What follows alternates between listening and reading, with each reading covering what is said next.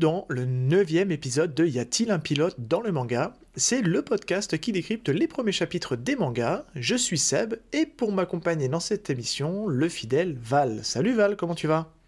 Salut à tous, et ben ça va, ça va super. Très content d'être là aujourd'hui. Ouais, bon, remis un peu de cette, de cette dernière session d'enregistrement un peu intensive. euh, On a du taf, là. On, a, on a beaucoup bossé, hein. Euh, on n'a pas fini. Ouais, faut espérer que, que tout ça plaise et que ça soit, euh, en tout cas, qu'on ait des bons retours là-dessus. Euh, émission un peu spéciale, mon cher Val, puisqu'aujourd'hui, euh, c'est une première euh, dans le podcast. On reçoit une auteure de manga, j'espère que ça se dit. Salut Calonne Salut, salut Seb, salut Val, bonjour tout le monde. Bah, alors, euh, sur la question, moi j'aime bien autrice en fait. Une autrice, voilà. Écoute, Voilà. euh, ça me va bien aussi. euh, une autrice, ça sonne mieux qu'une auteure d'ailleurs. Ouais, ouais, autant, autant que marquer, euh, voilà, la particule euh, féminine. Eh bien, écoute, merci en tout cas d'avoir euh, d'avoir accepté euh, l'invitation. Euh, Avec grand plaisir. On va parler un petit peu, ça va être un épisode un peu atypique, puisqu'on va, on va commencer un peu par parler un peu de ton métier, parce que c'est c'est une première, Mhm. et on va pouvoir un peu échanger sur le, euh, le fait d'être autrice manga en France, et ça peut être vraiment Ouais. intéressant qu'on puisse échanger là-dessus. Et puis après, on s'attaquera euh, au sujet du jour qui a été euh, choisi par tes soins. Pendant qu'on Ouais. parle du, du terme autrice, je vais faire un petit disclaimer rapide par rapport à l'épisode sur Kaiju Number 8. Euh, on a fait comme si en fait l'auteur était un homme, sauf que en fait c'est une femme qui dessine. Donc mea culpa si ça sonne un petit peu euh, masculin, mais euh, voilà, c'est bien une femme qui dessine euh, Kaiju Number 8. Voilà, j'ai rectifié le, tir. Euh, Calonne, eh ben écoute, parle-nous un peu de toi, euh, ce que tu fais, euh, voilà, c'est, dis-nous tout. Alors, euh, je vous dis tout. Euh, je suis dessinatrice donc de bande dessinée euh, spécialisée dans le format manga depuis, euh, depuis 2006 au niveau euh, en tant que professionnelle. Euh, j'ai connu l'arrivée de- des dessins animés en France euh, avant même l'arrivée des mangas. Et quand c'est arrivé euh, dans le paysage, pour moi, ça a été vraiment une vraie révélation, comme bon nombre de ma génération. Les dessins animés parlaient aux jeunes adultes qui sommeillèrent en moi, donc euh, j'ai, dans ce style de narration, je me suis pas mal reconnue, et euh, quand j'ai compris que les dessins animés étaient des adaptations de bandes dessinées, euh, là je suis passé à un autre niveau de révélation, quoi, c'est... La claque. ah bah, bah ouais, carrément, carrément. Donc voilà, moi j'ai j'ai baigné dedans. Après, j'avoue que pendant un moment, j'ai fait une pause quand, quand il s'est mis à... dans, les librairies, dans les FNAC et compagnie, dans, tout, tout et n'importe quoi, euh, on a été submergé. Euh, je crois que ça m'a un petit peu saoulé quelque part. Donc, euh, en plus, si tu veux, j'aimais bien en plus le petit côté un peu atypique, le petit truc un peu de niche, tu vois, que tout le monde comprenait pas forcément à l'époque, quoi. Euh, pourquoi on avait cette fascination pour, euh, ce type de bande dessinée. Euh, donc après, je suis allée un petit peu regarder ce que faisait la bande dessinée un petit peu plus classique. Ce qui explique pourquoi mon style graphique est un petit peu à la rencontre un petit peu des deux. C'est vrai qu'on me dit souvent que ça fait pas hyper manga, c'est pas dans les codes du manga avec des yeux très expressifs et très grands, avec des cheveux très dynamiques. C'est vraiment un- un- une sorte de semi-réaliste. Et, euh, et ça, c'est dû donc à mes premières influences, euh, qui étaient notamment City Hunter, donc euh, connu en France euh, sous le nom de Nicky Larson. Ah, Donc ça remonte à un petit peu à... Et oui, c'est... voilà. Euh, un Belle monument. influence. Bah ouais, c'est plutôt pas mal. Euh, donc moi, voilà, je me- j'étais plutôt... Je me dans permets, de- euh, je me Oui. permets, Calonne, euh, pour avoir Mhm. vu ce que tu fais un petit peu, notamment, on va en parler de, de Versus Fighting Story.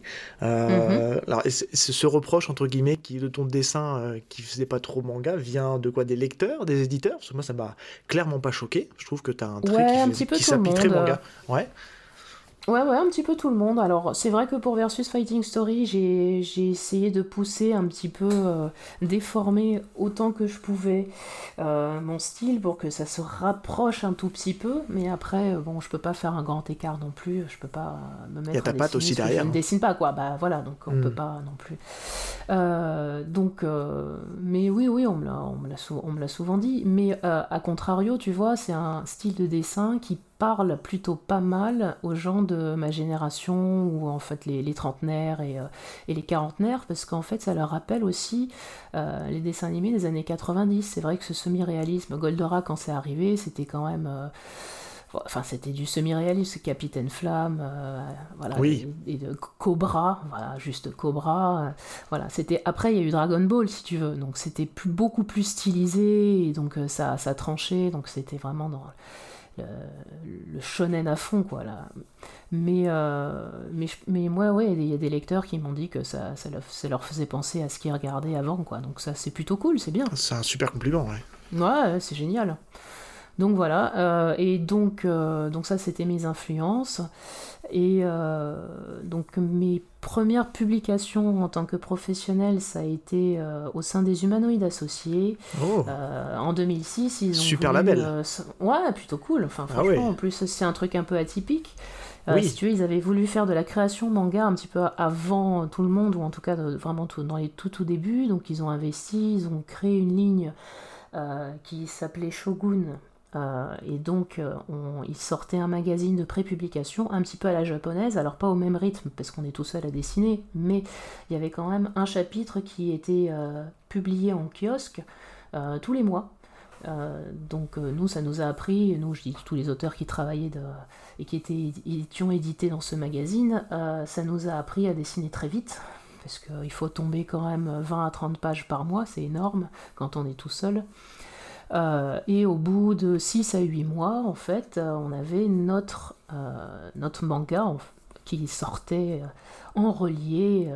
Donc c'était la première grosse expérience. Donc j'y ai sorti une série qui s'appelait Love INC. C'était un truc un peu parodique à la collège foufoufou, voilà, voilà, version française. Et un tome qui était un, spin-off en fait de, de, de Love INC qui s'appelait Idylle et euh, qui était une romance érotique. Donc euh, voilà, ça c'était euh, mes, premiers mangas. Et, Loving, que c'était toi J'ai jamais fait le lien. ça. me, ah ça, me, ça, me, parle en plus, je suis tombé dessus. Bah. Parce que c'était sorti, c'était un peu à la même période où il y avait Pendragon, Kairi, tout ça. C'est la, bah, la, même période. Bah, c'est chez Shogun, ouais, ouais, tout à fait. C'est chez Shogun. C'était les, les petits camarades qui, qui dessinaient voilà, sous le même label. Ok, c'est une quinzaine d'années en fait, hein, grosso modo. Hein. C'est, ouais, c'est ça. 2006, 2007, 2008, quoi. Ouais. Oui, alors moi j'avais eu entre les mains, j'ai ouvert à côté une, page pour me remémorer un peu ce qu'il y avait dedans. Euh, mm. J'avais lu Kairi, j'avais eu Loving aussi et Omega mm. Complex que j'avais trouvé euh, très très bien. Je trouvais que c'était un. Ah bah ouais. C'était un super. fait par euh, Shonen qui est, qui est maintenant quand même très connu. Oui, qui a un peu d'influence, ce monsieur. voilà, voilà. Avec Outlaw Players notamment, euh, qui, fait, euh, qui a son petit succès. Oui, tout à fait. Voilà, voilà. Donc, euh, ouais, ouais, c'était une très bonne aventure. donc après, il y a eu la crise en 2008, il y a eu un ça s'est arrêté un petit peu, tout s'est un petit peu arrêté, donc j'ai euh, dû me retrouver un travail un petit peu plus fixe, un peu plus stable, et euh, je suis retournée dans la fonction publique, parce qu'en fait, euh, à côté de ça, je suis ma carrière, j'ai une carrière de fonctionnaire de, en tant qu'administrative. Et quand on est fonctionnaire, on peut mettre sa carrière entre, entre guillemets. Euh, pour, euh, entre parenthèses, pardon, pour, euh, pour pouvoir faire autre chose. Donc c'est ce qu'on appelle se mettre en disponibilité. Donc j'ai demandé une disponibilité à la fonction publique, voilà, à ces périodes-là. C'est une certaine sécurité. c'est bah, plutôt pas mal parce qu'on est assuré au bout du compte d'avoir un poste quelque part, on réintègre la fonction publique. voilà. Donc ça c'est très pratique de se dire qu'on peut se lancer et qu'au pire si ça ne fonctionne pas, parce que moi, je suis, voilà. ouais, parce que moi, je suis pas très aventurière. Hein. Euh, je... J'avoue que j'ai besoin d'un minimum de sécurité. Non, mais ça se comprend. Puis c'est un milieu qui euh, est. Le, milieu de la BD, du manga, euh, c'est un milieu qui est très, très injuste et puis très sélectif. En ah. fait, il y a beaucoup d'appelés et peu d'élus, quoi. Hein. C'est... Ah ouais. Et puis même les élus ne le restent pas forcément. Non, non, non. Mm. mais bon, c'est, on pourra parler de... de de, l'État en fait et du marché et, de, et des auteurs, euh, si vous voulez, après. Euh, ouais. Problème. Avec plaisir, ouais. Donc voilà, donc juste, bon, je fais rapide parce que sinon ça va durer jusqu'à demain. pas de soucis, c'est intéressant. je, crois, je, crois, que tu avais ta réponse sur est-ce que tu es un peu pipelette ou pas? Ouais, je l'ai, c'est bon. on est pas mal là. On est pas mal. Bon, je vais, un, je vais un petit peu trancher, on va faire vite. Donc j'ai fait une, une petite pause de quelques années. Et euh, quand euh, mon compère euh, Guillaume d'Horizon, alias Izu, alias Asenka, alias Caros, alias. il a plein d'alias, hein, ce monsieur. Donc c'est un copain de lycée, donc on a fait quand même pas mal de trucs ensemble. C'est avec lui qu'on a fait justement Love et Idyll. Et donc ensemble, donc moi je lui ai proposé d'être sa dessinatrice sur son projet, donc Versus Fighting Story, donc, qui a été édité chez Glenna. Euh, voilà, quatre tomes, donc euh, une histoire de joueurs professionnels de e-sport façon euh, shonen avec de l'humour. voilà, donc ça c'était le premier arc, c'est terminé là, il y, a deux ans. Et là je suis actuellement sur une série de un manga qui va s'appeler Talento 7 et qui va être édité sur le deuxième, deuxième semestre 2022 aux éditions Kana. Donc voilà, ça sera un petit peu un croisement entre Bakuman dans le milieu du YouTube et Twitch game. Ouais, ça a l'air hyper prometteur. Cool. On en avait parlé un petit peu euh, en off, ça, a l'air très très cool. Ouais. En tout cas, moi, c'est ce que je dis souvent, c'est vraiment le genre de manga que moi j'aurais aimé lire. Donc je suis très contente en fait euh, d'être sur ce projet. Et puis ça peut, ça, peut fonctionner, hein, parce que ça, c'est, un milieu, c'est un milieu qui est très proche, euh, le, YouTube, le stream game, euh, c'est très très proche euh, de, de, la communauté aussi manga et tout ça. Donc, Absolument, c'est, très consommé, les, les deux communautés effectivement se ouais, se croisent. Donc, euh, et en même temps, c'est assez tout public euh, du, voilà, de savoir un peu comment ça se passe. Alors, c'est une histoire fantasmée, hein, bien entendu, hein, mais euh, il y a quand même des petits pics et des, et des petits pics et des clins d'œil voilà, au, au, vrai milieu.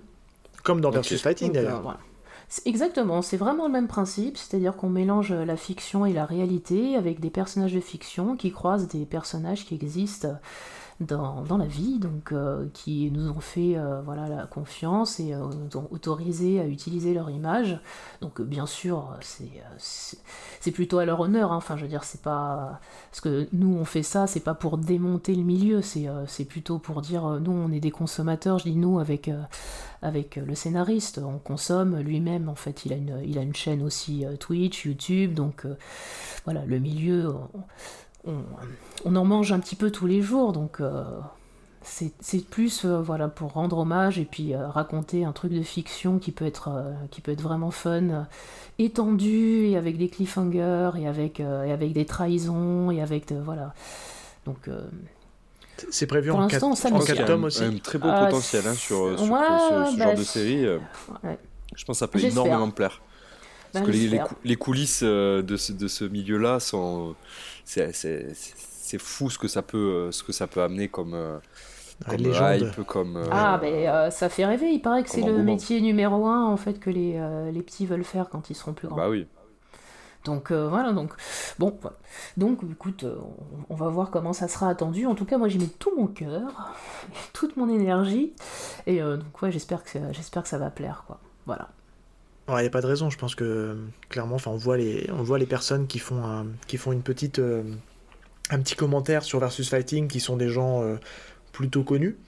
Euh, et je pense que clairement, c'est un sujet qui, qui, peut toucher du monde et ça peut être repartagé. Et, et aujourd'hui, c'est, on est dans un monde d'influenceurs et, de gens influençables. Donc, il faut que les influenceurs influencent les gens influençables pour qu'ils achètent le manga. Et c'est comme ça que ça marche aujourd'hui. Hein. Bah voilà. Après, c'est vrai qu'on n'attend pas forcément à ce que euh, ces, euh, ces, créateurs de contenu qui sont dans, dans le manga euh, fassent une émission sur nous. Mais bon, c'est vrai qu'on. Ouais. Enfin, on, enfin, il faut avouer euh, qu'on, bien sûr, qu'on espère qu'ils ils sont contents d'être dans le manga et qu'ils le disent, quoi. Hmm. Euh, on va pas cracher dessus, c'est vrai que c'est vrai que ça pourrait, mais mais je veux dire, voilà, qu'ils le fassent si c'est sincère, si ça les fait kiffer. Euh, bon bah voilà, je sais pas, moi il y a un truc qui me fait kiffer, je partage, donc J'espère qu'ils vont kiffer et donc partager. Voilà, c'est le but. Après, euh, nous, il y en a beaucoup de ceux qui sont dans le manga sont soit des amis, soit des gens qu'on apprécie, soit des, gens qu'on admire, en fait, euh, toute proportion gardée, mais je veux dire pour, euh, voilà, pour ce qu'ils ce représentent dans le milieu. Donc, voilà, c'est aussi une façon de leur rendre hommage. Et. Ouais, c'est clair. Non, non, mais c'est clair. C'est, un milieu qui est, qui est, quand même relativement fermé. Hein. C'est quand on y regarde, c'est vrai que c'est. Je, me souviens des, des, premiers lancements aussi des, chez un tout petit éditeur, le nom m'échappe, mais euh, euh des, des, premiers mangas français qui sont sortis, qui n'ont pas marché puisque la maison d'édition a planté derrière aussi. Et c'était les jeunes auteurs français qui essaient de se lancer et maintenant font plus ça, ils sont partis dans autre chose. Mais, euh, mais c'est, c'est vrai que c'est un milieu, ça, ça demande à ça demande à fonctionner, parce que je pense qu'on a des gens de talent aussi en France. Après, on, en parlera, je pense que c'est aussi lié au, à la méthode de création et à la méthode de production qui, est quand même un peu différente de celle des, Japonais, hein, parce que tu es, toute seule, t'as pas d'assistant, je crois. Oui. Mais après, euh, oui, enfin, on, pourra en reparler tout, tout à l'heure. Enfin, sauf si vous voulez en parler maintenant, hein, moi ça me dérange pas, Lola. On peut, on est, on est, on est tranquille, on est chill, hein, si on est bien. Euh, ouais, ouais, on, est, on, pourra, on, pourra faire un parallèle avec, euh, avec le manga qu'on va traiter. Ouais. Euh, moi j'ai juste une petite question. Quand tu parlais mm. justement tout à l'heure de, de, Versus Fighting Story, que tu disais mm-hmm. que le premier arc est terminé, est-ce que sous-entend qu'il y a peut-être une porte qui peut s'ouvrir encore pour une suite ou c'est pour l'instant Glenas, pour eux c'est fini? Alors, euh, alors oui et euh, oui et, oui, c'est-à-dire que pour Glénat, ils nous ont dit que pour eux c'était terminé et que si on avait envie de faire une suite, on pouvait totalement le faire. Donc ils nous ont laissé les, droits pour une potentielle suite si on avait envie d'exploiter l'univers et les personnages. Ok. À côté de ça, nous, euh, donc c'est vrai que c'est un arc parce qu'en fait, Izu qui est le scénariste avait en tête une projection forcément donc de ce qui se passe euh, assez grossièrement, mais ce qui va pouvoir se passer euh, sur, euh, sur la suite. Donc, sous le coude, il y a une suite potentielle. ça suppose de pouvoir, bon, déjà d'avoir le temps de le faire, mais d'avoir aussi les moyens de la financer. Hmm. Donc, soit par un éditeur, sinon par un financement participatif. Euh, quant au distributeur, on a quelques pistes. Oui, ça, ça peut marcher en fait, et, euh, ça aurait du sens euh, sur ce projet, puisque c'est un manga qui s'adresse à une communauté quand même assez, enfin, assez restreinte par rapport au, au, marché potentiel de, lecteurs de manga. C'est quand même très ciblé, c'est que voilà, ça s'adresse à un public de, niche. Euh, mais ce public est, euh, très réactif euh, et, soutient à fond sa passion, donc serait très, je pense, facilement OK pour financer une suite. Donc voilà, si jamais, c'est presque prêt et on aurait les moyens de le faire. On a un exemple, on a d'ailleurs un exemple très frappant un peu dans ce, dans ce même esprit, euh, qui est celui de, Laurent Lefebvre, je sais pas si tu connais, euh, auteur, de, auteur de BD euh, comics, qui a fait Foxboy, qui avant, avant appartenait à, à Delcourt et qui mhm. euh, n'a pas souhaité aller plus loin Delcourt. Et en fait euh, mhm. Laurent Lefebvre a racheté ses droits de, de, son, de, son, de sa BD, il a fait un financement participatif et aujourd'hui il, est, il s'auto-édite et il se fait plaisir. Et apparemment ça a l'air de, ça a l'air de plutôt bien fonctionner. Puis le, le, financement participatif a cartonné euh, mhm. ce qui fait qu'il a même réédité en fait ses premiers tomes dans, sa, dans, son, dans son nouveau label d'édition dans, un format ouais dans un format quand même beaucoup plus sympa, beaucoup plus quali, euh, selon ses, euh, ses, comment dire, ses désirs à lui et pas celui d'un, d'un éditeur. On sait euh, ah les plus et les moins. Hein. C'est... Mais voilà. non, non, non, mais c'est, c'est sûr, hein, s'auto-éditer, moi j'avoue que j'y ai, j'y ai pensé, c'est toujours dans un coin de ma tête. Mais la contrepartie est quand même vachement lourde à, assumer, en tout cas pour moi. C'est beaucoup de travail, hein, je pense aussi. ça, c'est un autre. mais, ça, ah ouais, ah bah dis donc, sur, ouais, je pense que t'as T'as un, un, petit quart du temps qui est euh, vraiment sur toute euh, vraiment la production euh, physique quoi. C'est à dire que entre il faut être plusieurs. On peut pas tout ah seul bah c'est ah trop compliqué je pense. Ah bah, ah bah ouais, ouais, ouais, il faut prendre chercher contact avec l'imprimeur les imprimeurs les machins ouais t'as récupérer faire prendre le stock rien que stocker après envoyer enfin je veux dire c'est c'est faire un énorme boulot de logistique. Ah ouais, c'est le pire. et, à côté, il faut dessiner. Et voilà, bah, c'est ça, mais c'est des temps où tu peux pas dessiner, donc euh, c'est épuisant parce que moi, moi j'en suis quelques-uns aussi. Moi, il y a une autrice que j'aime beaucoup qui s'appelle Yatou et qui fait quelque chose qui s'appelle Erika et les princes en détresse c'est un, web, un webcomic, mais, euh, mais donc elle l'édite aussi euh, en format papier. Et donc je la suis un petit peu pendant ses campagnes de financement, mais je vois bien qu'il y a, il y a trois mois facile, parce qu'il y a les contreparties aussi souvent que tu fais, tu sais, en fonction des paliers que tu débloques et tout. Donc euh, ouais, il faut penser aux goodies, aux, petits plus et tout. c'est. c'est du boulot. Ça me fait. Ah ouais, c'est du boulot. Donc moi je dis, tant que, tant que j'ai un éditeur, c'est bien. Bah, tu parlais tout à l'heure, c'est le côté, euh, c'est le côté un peu rassurant euh, de ah se dire euh, j'ai un, un, cadre dans lequel évoluer et malgré tout, Glénat, ça reste une pour versus Fighting Story et même Kana, hein, ça reste sont des éditeurs qui sont qui sont reconnus dans le milieu du manga. Ah ouais, je suis et trop contente. Et que je trouve. Enfin, moi j'ai les quatre tomes. On s'était rencontrés, alors pour, le, pour, les auditeurs, on s'était rencontrés avec Calonne sur, au festival Rochefort en Bulle mm. au mois de septembre. C'est là que j'ai découvert ce que tu faisais. D'ailleurs, j'ai le, le, premier tome dédicacé par tes soins euh, sous la main. euh, et c'est vrai que Fotaski, hein, ça reste, euh, au niveau édition, ça reste super quali. Hein. Le papier est top. Euh, enfin, ah, c'est vrai que ça fait toujours plaisir de voir son manga qui, qui peut être. bien mis en valeur, quoi. Bien mis en valeur et qui a ça, tout à fait mm. sa place à côté des mangas japonais et puis qu'il n'a pas à palier, en fait, hein, clairement. Hein. Ouais, non, c'est non, non, cool. C'est vrai que ça fait.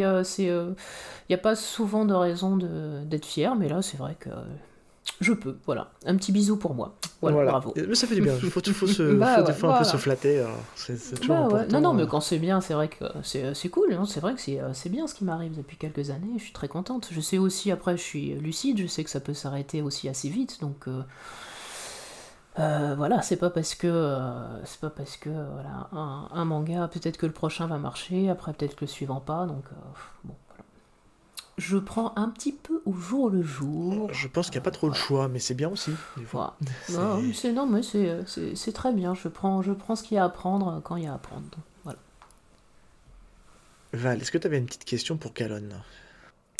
Euh, Oui. Alors j'ai fait, euh, alors moi j'ai pas, euh, j'ai pas malheureusement pas pu acheter le, premier tome. Par contre j'ai regardé donc le, le premier chapitre sur sur le site de Glénat, je l'ai lu, euh, il y a l'extrait. Il est en ligne. Mhm. Il y a les 30, les 30 premières pages. Et euh, pour le coup, j'ai vraiment kiffé. Et euh, je me suis posé une question, parce qu'il y a, il y, a il y a clairement des... Alors déjà, il y a un petit truc qui m'a surpris, je, je, veux savoir. Est-ce que l'image où le personnage qui joue à l'aveugle, qui ferme les yeux, donc c'est une, des premières pages, ça, ça, me fait énormément penser à Shaka dans, dans, dans Senseiya.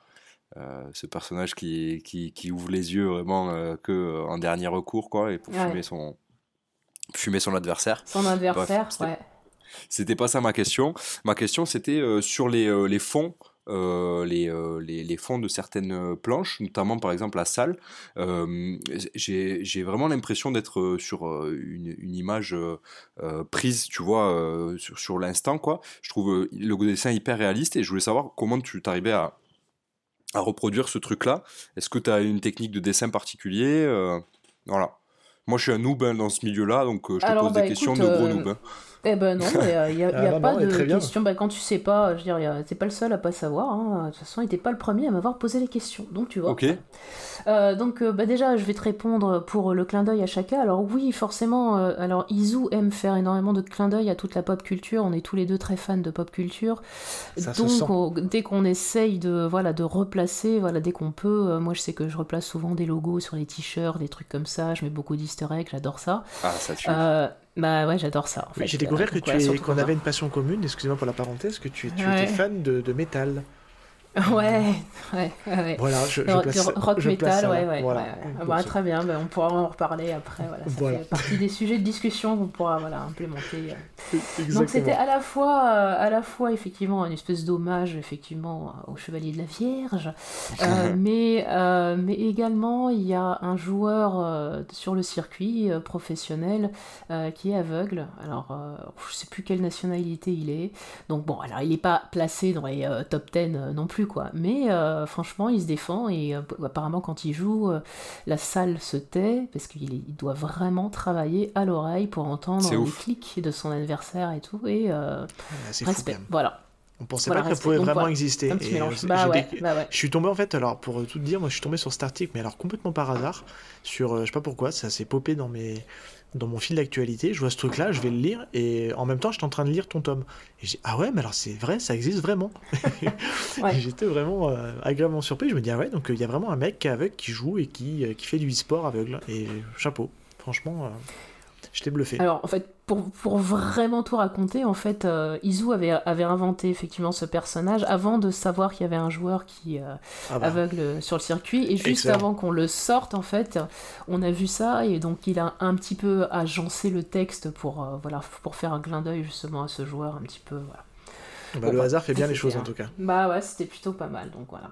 Donc voilà, ça c'était la, parenthèse euh, voilà, sur, euh, sur l'hommage. Et alors comment en fait on travaille au niveau euh, des décors? Donc alors pour ce projet-là de Versus Fighting Story, euh, le, gros challenge pour moi, c'était d'être le, plus précis possible parce que, euh, parce que les gens qui vont lire ce tome, pour la plupart, ceux qui sont vraiment fans, normalement ils connaissent les lieux, ils connaissent les objets, ils connaissent les bornes d'arcade, ils connaissent tout ça par cœur. Donc moi, si je me plante là-dessus, euh, tout de suite, je me fais reprendre ou alors en fait c'est plus cohérent avec ce qu'ils qu'ils connaissent. donc Izu, donc le scénariste, me fournit à chaque script une banque de données d'images, de photos qu'il a lui-même euh, pris. Ok. Sur l'instant. Donc, il y a, sur, sur, les, sur, les, circuits et tout ça Voilà, sur les, les événements, les events, les. Euh, euh, bah, sa Geek Room, là, dans le tome 1, la Geek Room, où il y a Max qu'on voit petit, ouais. c'est effectivement la Geek Room du scénariste. Donc, j'ai reproduit, donc c'est aussi une tête mise en abîme. mais voilà, il me fournit toute cette banque de, de photos. Et moi, j'ai une façon de le retravailler sur le logiciel avec lequel donc, je dessine, puisque je dessine en numérique. Hein, uniquement. Donc euh, j'importe la photo, euh, je, la passe en niveau de gris, je, je, bidouille un peu les contrastes pour qu'en fait les noirs soient bien noirs et les blancs soient bien blancs et évacuer un maximum de niveau de dégradé de gris entre. Et euh, ensuite, bah, je redessine par-dessus, et puis, puis en fait, je, je, retransforme la photo d'origine pour que les, les, petits dégradés de gris qui restent soient transformés en trame. Euh, et, voilà, c'est pour ça que ça donne cet effet de photoréalisme. Euh, ouais, c'est ça, qui, voilà. Qui, euh, certains aiment, certains n'aiment pas, je peux comprendre aussi, voilà. Mais, moi, ça, me déplaît pas. Le, seul, le, seul gros problème, en fait, c'est que si tu commences à faire ça, ça veut dire que soit il faut vraiment que tu aies des photos pour tout, tout, tout, tous les décors. Soit quand tu as des cases où t'as pas la photo qui est associée, il faut que tu tapes le décor, mais il faut vraiment pas te planter. Il faut qu'il soit aussi photoréaliste, et ça, c'est compliqué. Ouais, c'est ça. Tu peux pas te permettre euh, de. Ouais, mais, mais, ouais, mais parfois, c'est un peu assez complexe, quoi. Moi, pour le coup, ça m'a pas dérangé. Hein. J'ai trouvé ça bah, très, cool. Justement, ça, c'est immersif. Bah, c'est ce que. Je... Moi, voilà, c'est comme ça que je le ressens. C'est le même procédé, du coup, je suppose aussi pour les, pour les images sur bande d'arcade, quand on voit le jeu tourner sur bande d'arcade, c'est le même principe alors C'est pareil, en fait, c'est des screenshots de, de matchs que. Alors, il faut savoir que le scénariste, avec ses potes, en fait, euh, donc le scénariste invente. Euh, le match, en fait, il a un match en tête et il, dit à ses potes, voilà, je voudrais qu'il se passe ça, ça, ça, au bout d'un moment, il va se passer ça, est-ce que tu peux me le faire voilà, dans ce turn-là? Donc, en fait, il ah, excellent. Et donc lui, il capture en fait le match et après, il fait des arrêts sur image sur les frames, sur les images qui vont m'intéresser et donc il me les envoie et moi je les retravaille façon un peu pixelisée. Euh, voilà, je redessine par-dessus euh, et on vire les décors euh, la plupart du temps en remplaçant par des traits de vitesse pour donner un effet un peu plus voilà pour donner de, la dynamique. Ouais. Mais ils sont toujours en fait de profil. Quasiment. Ah, ouais. Donc ah, c'est ça qui est difficile d'ailleurs, de, de, les laisser en fait, comme ils sont de profil. Quand tu joues, c'est pas grave. Mais euh, sur, euh, sur un manga où tu as plusieurs cases à la suite euh, du combat, il faut réussir vraiment à jongler avec les zooms et les dézooms parce qu'en fait le plan est toujours le même, ils sont de profil. Donc c'est un petit, c'est chaud quoi. Il faut intégrer quand il faut les, euh, des images, euh, des, petites animations qui là où en fait la caméra tourne un petit peu, donc ça, casse un peu, mais c'est vrai que c'est compliqué d'avoir que des personnages de profil. sans, sans, être rébarbatif. Donc ça, ça aussi, ça a, été, ça a été compliqué à mettre en place. Et je dois dire là, parce qu'en fait, on n'en a pas parlé, mais sur le projet, il y avait euh, un dessinateur qui s'appelait, enfin qui s'appelle, pas qui s'appelait, il est toujours là, le pauvre, bien sûr, qui s'appelle euh, qui s'appelle Mad, M-A-D, et qui était le, storyboarder, donc il faisait le storyboard du, euh, de Versus Fighting Story. Donc c'est lui qui choisissait les plans. voilà la façon. Moi, il me, il me fournissait les pages déjà, déjà découpées avec un espèce de brouillon de, de, ce qui allait se passer à l'intérieur. En fait, euh, on a demandé euh, un storyboarder euh, à Glénat, enfin c'était inclus, hein, on a signé un contrat à 3 du coup, parce que je travaillais à temps plein à l'époque. Donc je pouvais pas, j'avais pas le temps de tout dessiner. Donc j'ai dit, le projet m'intéresse de ouf, mais je peux pas tout faire, donc il va falloir me décharger sur une, une des tâches, et donc on, a, on a trouvé Mad pour, pour faire le storyboard. Du coup, sur Talento 7, tu fais tout? Par contre, je fais tout, ouais. Parce que maintenant, je suis, euh, je suis à temps plein sur le dessin, donc je fais tout. C'est hyper intéressant euh, de, de, toutes ces infos là. Hmm, c'est cool. Bah, J'essaye d'en donner un maximum parce que je me dis que c'est aussi l'intérêt. Euh, enfin voilà, ce qu'on connaît pas forcément. Donc, non, puis c'est un peu nos, coulisses à nous aussi. Hein. On, veut, on, veut, comprendre ce qui se passe derrière, comment hmm. c'est fait, parce qu'on le, on, l'imagine absolument pas en fait. Euh, à part peut-être quand on lit Bakuman, mais bon, euh, Bakuman. Ouais, un petit peu. Ouais, c'est vrai que c'est un peu. Un peu fantasmé. Bah, en fait, c'est un peu fantasmé. Au Japon, ça doit se rapprocher de ça quand même. Je pense, Ouais, je pense ah que ça se rapproche beaucoup de, de ce qui se passe au Japon. Ouais. Ça a un peu grossi, voilà. En fait, c'est surtout les, les, rapports, enfin le, le, côté vraiment très shonen, euh, la C'est shonenisé, ouais. Voilà, ça, je pense, ce côté-là comme ça, de l'aventure racontée comme ça, euh, voilà. Après, je pense que pour ce qui s'y passe vraiment à l'intérieur, vraiment, je On n'est pas loin de la vérité, ouais. Hein. Hmm. Ouais, ouais, bah en fait, il y, en a, y, en a, y en a quand même plein hein, qui finissent à l'hôpital euh, parce qu'ils font un burn-out. Euh, des exemples d'auteurs de, manga, malheureusement, qui ont eu des soucis de santé, euh, on en a un bah. paquet. Moi, j'en ai deux qui me viennent en tête. L'autrice de Nana, hein, qui clairement, Ayazawa, elle a eu des soucis de santé. Et je pense que c'est lié au, au rythme qu'elle s'imposait pour Nana. Et puis un des plus connus parce qu'on voyait son état mental se dégrader à travers ses notes d'intention à l'intérieur des pages. C'est l'auteur de, le nom m'échappe, mais l'auteur de Hunter Hunter. Yoshi euh, Voilà, qui lui, euh, je sais pas si tu as l'occasion de tomber dessus, mais c'est euh, c'est assez impressionnant. Il faut, faut... À l'occasion, si tu tombes sur les, sur les, bouquins d'Hunter Hunter, tu regardes juste mm. les, les intérieurs de coups. Les encarts, là, ouais. Et c'est, il met des moments où il dit j'en peux plus, quoi. Et ça fait peur. Bon, là, ça va mieux. Hein. Il s'est repris. Il, a eu, il avait des assistants. il, est, il, est, sur son plus long hiatus, hein, Togashi. Il est sur un hiatus de quasiment 3 ans, je crois. Hein. Donc, euh, Mais sachant qu'il avait eu d'autres hiatus après encore, euh, parce que ah Hunter, ça, doit faire au moins, ça doit faire au moins 15-20 ans presque que, ça, que c'est sorti. Et euh, oui, c'est compliqué. Mais en tout cas, ouais, c'est un, un, milieu très exigeant, très difficile et qui est mhm. soumis, je pense, à encore plus de pression que chez nous, parce que euh, chez nous, on n'a pas encore le système de vote euh, ou de vote de lecteur qui te dit euh, si ton chapitre est bien ou pas bien et, et, si, tu vas, si tu dois revenir un peu en deuxième semaine. Mais c'est exactement ça, en fait, c'est ça, c'est pervers. Et alors, non seulement, en fait, je trouve que c'est pervers parce que ça te met une, une pression qui est, qui est malsaine, mais ah, en plus, ça a tendance à, je pense, parfois, pas, pas, forcément tout le temps, hein, mais parfois je pense que ça a tendance à transformer un petit peu l'œuvre et la vision que l'auteur pouvait avoir parce qu'il réoriente ou il, il, fait traîner quelque chose parce que ça marche bien. Donc, euh, et finalement, euh, voilà, ouais, et euh, bon, voilà. Donc, non, puis on a l'exemple le plus connu, moi que je cite à chaque fois, et je pense que c'est pas la première fois ici dans le podcast qu'on en parle. le plus connu, c'est l'exemple de DBZ avec Akira Toriyama, mmh. qui n'aurait mmh. jamais dû aller aussi loin. Mmh. Euh, parce que l'auteur, lui, euh, il devait s'arrêter euh, à la fin de Dragon Ball, enfin l'équivalent de Dragon Ball pour nous, et il devait pas y avoir toute cette saga après derrière qui a bah été poussée et poussée par les, par les fans. Et d'ailleurs, ce que je dis souvent, hein, ça se ressent même sur le. Je les ai relus il y a pas longtemps, et ça se ressent sur la longueur des arcs. C'est assez impressionnant de voir comment les tomes, le nombre de tomes se réduit avec les, les arcs qui avancent. J'imaginais ah pas que l'arc par exemple de Cell euh, était court et celui de Bout, de Bout était encore plus court. Et ça, ça ah m'a limite choqué quoi. Parce que grosso modo, les trois, enfin la grosse moitié de l'œuvre, elle est sur Freezer quasiment. Et Namek, la saga Namek. Ah ouais, bien sûr. Bah, de toute façon, ils auraient dû s'arrêter là. Je pense. Ouais. C'est là qu'il s'arrêter. moi, je me suis arrêté là, donc. le reste est bien. Hein. Moi, je... Après, c'est la nostalgie qui parle. Hein. Moi, j'aime beaucoup l'arc Cell avec les cyborgs. Ouais, non, si je dis une bêtise, j'ai regardé l'arc Cell, je me suis arrêté à bout. Voilà, Boo, c'est un peu moins bien, quand même. Faut dire ce qui est. Genre, c'est un peu mon arc préféré, mais. C'est vrai? Oh mince, alors il va falloir que je le vois alors. Désolé, parce, que j'ai, parce que je suis rentré dans Dragon Ball Z à ce moment-là, c'est pour ça. Ah euh, d'accord, bah oui, alors c'est l'arc du cœur. C'est l'arc du cœur, exactement. Moi je suis mm. team euh, Goten et Trunks, c'est, mes... Mm, c'est, mm, c'est, moi. Voilà. Tu te voyais en eux en fait, c'est ça? T'avais le je même âge Je me voyais en eux, exactement, parce que j'avais le même âge qu'eux en fait. C'est ça, exactement, t'as tout compris. Bah ouais, bah c'est ça. Hein. C'est ça, faire rêver les mots euh, qu'on était, voilà, ah, se bah projeter dans les aventures et tout. Bah, c'est ça, hein. c'est le succès aussi du manga. Exactement. Et ça d'ailleurs, ça ne devrait pas continuer aujourd'hui. On ne parlera pas donc de Dragon Ball Super, qui est une.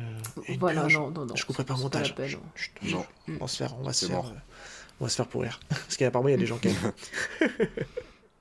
ouais, ouais, bon, bah, du moment que chacun y trouve un peu son plaisir. Exactement. C'est la mm. tolérance. Le monde du manga, ça, se, veut, euh, ça se veut être tolérant. Euh, bah, je pense qu'on a fait à peu près le tour. Euh, moi, j'ai juste une petite question et ce sera une... je pense qu'on pourra terminer sur une note un peu plus légère. Euh, il me semble avoir entendu dire que tu étais aussi un peu, un peu joueuse de jeux vidéo, mais euh, est-ce que tu es, une... Ah es, plutôt Team Street Fighter ou Team Tekken? Attention, je, lance un, un pavé oh dans la là là alors, j'avoue que je suis plus Team Tekken parce qu'en fait, je n'ai jamais possédé, je crois, aucun Street Fighter. ok. Ouais, T'as pas eu la Super NES étant plus jeune? Parce que es là, je pense que tu es de la génération de la Super NES. Euh. Euh, j'ai eu la NES, mais pas la Super NES. D'accord. Ok. Mais je suis Team Tekken aussi, donc ça me va. Je... Eh ben, écoute, euh, très bien. Non, mais c'est parce que j'aimais bien Eddie, donc voilà. Ah, donc t'as commencé par Tekken 3 Ouais, c'est ça, ouais, je crois. Je pense. Non, en fait, au tout tout début, je, je, crois que le premier jeu un petit peu 3D que j'ai fait, c'était Virtua Fighter. Oui, qui est exigeant comme jeu. Saturne, je crois. Je ouais, Sega, c'est un jeu Sega, ouais, tout à fait, ouais. ouais ça doit être Saturn. Virtua Fighter, ouais, c'est jeu Sega. Ça a été, Je crois que c'est d'abord sorti sur bande d'arcade, et ensuite, après, euh, après c'est passé, euh, c'est passé sur, euh, sur Saturn. et eh ben, quand tu revois. Ça pique les yeux. Ah, ça picote. Enfin bon, oui, non, en fait, je suis pas hyper fan de jeux de baston. Je suis désolée, je vais me faire huer et tout ça par certains. Mais, tu dessines un manga de baston et tu n'aimes pas les jeux de baston le savent. Ah. En fait, j'aime l'esprit du jeu vidéo en règle générale. Je joue beaucoup aux jeux vidéo, mais je ne joue pas aux, jeux, de, aux jeux de baston. Ça me saoule. Au bout d'un moment, je n'ai pas la patience, je n'ai pas. Voilà, voilà. Parce que pour, pour doser un petit peu et t'amuser, il faut quand même que tu connaisses les patterns, les trucs comme ça, les frames. Hein. Et des heures et des heures et des ça, heures. Ça me, ça, me, ça me gave, voilà. C'est du boulot, ouais. C'est du boulot. Ouais, ouais, non, non, c'est du taf. Enfin, voilà, c'est vraiment des sportifs, les gars. Enfin, je veux dire, ah au niveau, tu fais euh, waouh, tu vois, voilà. Je, Mais moi, moi, je, bon, voilà, je, je n'en retire aucun plaisir. Je préfère des jeux comme euh, ce que fait par exemple Naughty Dog avec Uncharted et The Last of Us, par exemple. Ok. Voilà, j'ai beaucoup aimé le, le, le, Red Dead Redemption. Euh, euh... Jeu plus narratif, plus, euh, plus scénarisé. Action RPG. Action RPG, narratif, voilà. On débranche le cerveau et puis on y va. Mon truc, c'est ça. Moi, j'aime bien qu'on me raconte une histoire et euh, voilà. Je suis plutôt d'accord, ouais. Ton dernier coup de cœur, c'était quoi, du coup, euh, niveau jeu vidéo? Mon Moi, dernier gros coup de cœur, franchement, ça a été le deuxième de Last of Us. Ok. Ça m'a bouleversé. Voilà. Donc, ça m'a fait pleurer. Il faut la première fois dans un jeu vidéo que j'ai pleuré. Ah, mais il est assez. Euh, alors, moi, je. je... Ah, il est dur, hein. Désolé, j'ai pas réussi à rentrer dans le 1. Moi, j'ai été un peu rebuté par la mécanique de jeu que j'ai trouvé un peu, un, peu archaïque. Ah, bah, elle est rigide. Oui, oui, elle est rigide. Hein, bien. Et je, trouve l'histoire cool, mais je suis pas rentré dedans. Et puis, j'étais pas dans un bon mood non plus. Je lui relaisserai sa chance. Ouais, je pense. Parce qu'il y, y, a une vraie, un truc qui se passe entre Joël et Ellie qui est vraiment très progressif et cette espèce de, de road trip comme ça, là. De... ouais, non, c'est vraiment. Et, le deuxième, et, euh, pour une suite, ils ont réussi à faire en fait euh, de, de, prendre une autre tonalité, un autre angle en fait d'attaque et de, de, de montrer même les personnages sous un, sous un autre angle. Oui. Et le jeu, le jeu t'amène à faire des choses que tu n'as pas envie de faire et que tu ne veux pas faire, mais tu es obligé de faire. Et donc euh, ça te, ça te secoue un petit peu, voilà, parce que ça te raconte et ça, ça te fait voir les, les, les, gens sous un autre angle. Et qu'il n'y a pas qu'une seule vérité. Voilà. Enfin, il y a plein de trucs, je trouve. Enfin, moi, je trouve ça très. Non, non, puis ça, aborde, ça, ça, aborde plein de thématiques importantes, je pense, qui font du bien et qu'on voit assez peu dans le jeu vidéo. Et je pense mm. que c'est important de les voir. Et. Bon, après, les, les, blaireaux de service ont toujours trouvé des trucs à redire, mais euh, je pense que c'est important que qu'on retrouve ça sur. tout à fait. Moi, je suis d'accord.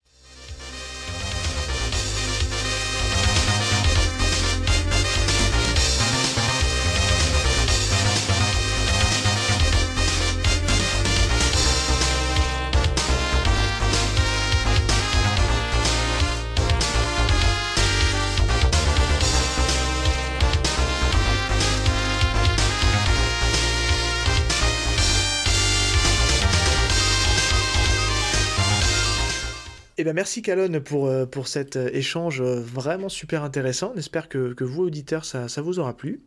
Et si tu le veux bien, maintenant, donc on va, on va passer à, à l'œuvre du jour. Euh, je vais rappeler rapidement le concept. Alors pour toi et pour ceux pour qui ça serait le, premier épisode, euh, l'idée de ce podcast, c'est qu'on regarde ensemble le premier chapitre d'un manga afin de pouvoir échanger dessus, de le décrypter, donner son avis. Est-ce qu'on pense que c'est un premier chapitre efficace qui donne en tout cas envie d'aller euh, d'aller plus loin dans l'œuvre C'est surtout un prétexte, voilà, c'est un, un, peu le concept de l'émission pour surtout parler de l'œuvre en général, de ce que font les auteurs, et puis, euh, puis voilà, de, pouvoir passer un bon moment autour d'une œuvre culte.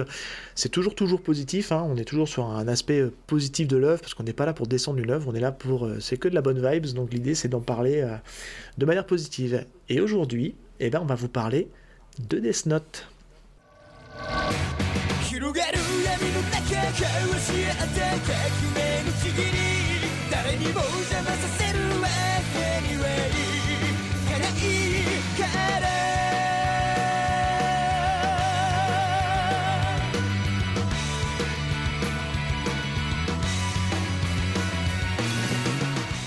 Un gros morceau.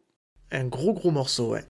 Euh, Death Note, donc on, on, rappelle un peu, enfin on rappelle pas, mais on donne les coulisses un petit peu. C'est donc c'est ton choix, hein, Calonne, c'est toi qui nous a qui nous a soumis l'idée. J'ai proposé. Euh, et qui est une super idée parce que c'est tous les deux, c'est un manga qu'on adore. Donc j'étais euh, Day One quand c'est sorti. Euh, et là, mm. c'est là où c'est à ce moment de l'émission où je laisse la main à Val. Et il va nous faire la petite fiche technique. N'hésite pas à rebondir sur ce qu'il dit si jamais tu as des choses à apporter euh, en précision, mais c'est là où je lui laisse la main et, et, euh, c'est lui qui nous fait le, un petit peu la présentation de l'œuvre. Vas-y, Val, à toi. Ça marche. Ça roule. Donc euh, Death Note, donc du, du, de l'iconique duo Takeshi Obata au dessin et, et, au scénario Tsugumi Oba, donc le duo Oba Obata. Euh, c'est un shonen euh, de genre policier, surnaturel, mais surtout, euh, surtout thriller, quoi. Surtout là-dessus, une grosse ambiance thriller. C'est prépublié dans le, dans le, Weekly Shonen Jump entre 2003 et 2006. Il y, a, y, a, 13 tomes en, complet. Il y a même une, une édition, une édition black, je crois, si je ne me trompe pas, qui est un peu une édition premium assez jolie, aux éditions Kana. Et il y a eu euh, un animé produit par Madhouse euh, de 37 épisodes, mais je crois qu'il y a même une suite. Il y a, plusieurs, je crois qu'il y a plusieurs saisons, mais euh, mais il me semble que c'est bien 37 épisodes qui, qui retracent les 13 tomes de. Au total, oui. Ouais, en total, et que le reste c'est du c'est des trucs inventés, je crois. Enfin, c'est pas vraiment la série, en tout cas, ça suit pas vraiment les tomes, il me semble. Puis euh, trois films live euh, action euh, au Japon. moi perso, je n'ai vu aucun. Je sais pas si chez vous. Tu as vu Calotte peut-être? Non, non, non, aucun. Ok. J'ai vu le premier, je fais une, petite parenthèse. Ah ouais? je, ouais, ouais, j'ai, le, DVD, euh, j'ai le DVD à la maison, j'ai un, un coffret collector DVD euh, du, du, premier film en live action euh, japonais que j'avais trouvé à l'époque très quali et assez fidèle par rapport, par rapport à l'œuvre. Mhm. Grosso modo, ça reprend, si ma mémoire est bonne, on est entre le tome 1 et le tome 6, parce qu'il se passe un truc important dans le tome 6 qu'on ne révélera mhm. pas pour ceux qui n'ont pas mhm. lu jusque-là. Bon, je pense que depuis le temps que c'est sorti, les gens le savent. C'est une honte, hein, ceux qui savent pas. oui, mais euh, très cool. J'ai pas vu les suites parce que clairement ça m'a pas donné envie. J'avais commencé à lancer le deuxième et j'avais trouvé ça vraiment en dessous et puis ça partait un peu dans tous les sens. Et, euh, mm. Mais le premier film live action japonais vaut le détour, clairement. Je vous le recommande. C'est vraiment super. Ok. Ok. Et du coup, euh, le fameux. le, malheureusement, le trop, malheureusement connu, non, comment on dit Quand c'est connu, mais que c'est pas bien que c'est connu pour, pour sa non-qualité. Il y a des. Euh, oui, je vois, je vois tout à fait ce que tu veux dire, mais. Euh, j'ai pas, j'ai pas, le terme. Ça c'est ma, ça c'est ma spécialité, ça, dans l'émission. Vouloir dire des choses, mais ne pas savoir comment les dire. et donc ouais, le film, le film Netflix qui est sorti euh, il y a quelques années, qui a été, je crois, peut-être, c'est le premier film live action que Netflix a produit, qui est basé sur un manga, il me semble. Ils ont fait après, malheureusement, j'en pleure encore, Full Metal Alchemist. Euh, je crois qu'il y a eu Bleach euh, avant, hein, sans, avant, avant, avant. Non, Bleach, il n'y a ah. pas eu de live action hein, sur Bleach. Ah, si, si, je crois bien. Ah ouais? Ouais. sur Netflix? Hmm, Il me semble, ouais. Ok, ah, bon, bah, peut-être ça m'a tellement dégoûté. Et surtout, euh, bientôt il y a One Piece. Ouh là là, oh là là. Bon, on va s'arrêter là, les amis, parce que c'est. Tu l'as vu celui-là, Calonne, ou pas? Non, non, en fait, j'avais vu la bande-annonce et j'ai fait non, mais non. Non, non, non, je pense qu'on est, est pareil. il s'est mangé une, une, volée de bois vert, ce film, et je pense que c'est mérité. Et moi, ça me donne pas du tout envie d'aller le voir. Oh, c'est resté sur un bon souvenir. C'est bien de la merde. Ouais, non, Autant, tu vois, les animés, j'ai pas tout vu, hein, mais les animés, étaient, euh, c'était une belle production, c'était chouette. C'était hyper fidèle, il y avait l'ambiance, il y avait tout. Enfin, je trouve que c'était vraiment cool. Euh, autant, euh, non, et puis. non, non, non, non. Ouais, non, c'est un très bon mot pour qualifier. Voilà. Il y a des trucs, c'est non. Je me répète, mais le, franchement, pour le coup, euh, s'il y en a un à voir avec des vrais acteurs, c'est euh, vraiment le, film euh, live action japonais. C'est des acteurs assez connus, hein, d'ailleurs. Je crois qu'un des acteurs principaux a joué dans, dans le Battle Royale, là, qui est assez connu. Ah, ok. celui qui joue Light, je crois qu'il a le rôle principal aussi dans, dans Battle Royale. C'est sorti un peu la même période. Hein. C'était un peu les, les mêmes troupes d'acteurs un peu, un peu hype de l'époque. Mais non, non, il est vraiment. Mm. Pour le coup, j'en garde un très bon souvenir, en tout cas. Voilà. Cool. Ok, bon, bah, à l'occasion alors. Je vous recommande. Bon, allez. Et de quoi ça parle alors De quoi ça Parce que bon, on dit que c'est de la merde les films et tout, euh, euh, mais on va quand même expliquer pour les gens qui connaissent pas Death Note euh, et qui sortent de leur grotte de quoi ça parle. donc Death Note, c'est l'histoire de Light Yagami, un lycéen brillant qui s'ennuie dans son quotidien et un jour un mystérieux cahier noir tombe du ciel pendant qu'il est en cours. il descend le récupérer et il, se trouve qu'il tombe sur un Death Note ou cahier de la mort qui a la particularité donc de, de tuer toute personne à qui on écrit le nom dans dans ce cahier-là, euh, en pensant, euh, en ayant bien le, visage. En fait, il y a tout plein de règles autour du Death Note pour pouvoir tuer, euh, tuer quelqu'un. Et, Qui sont voilà. habilement, en tout cas, données par les auteurs de manière assez originale, mais on, y reviendra. Mmh. Clairement, ouais. Et voilà, globalement. Alors avant, alors après ce, moment-là, donc on, rentre vraiment sur le côté un peu didactique. On, prend en fait le premier chapitre. Moi j'ai une petite mmh question pour toi, Callan. Dans, dans quelles conditions tu t'as découvert Death Note et surtout à quelle période?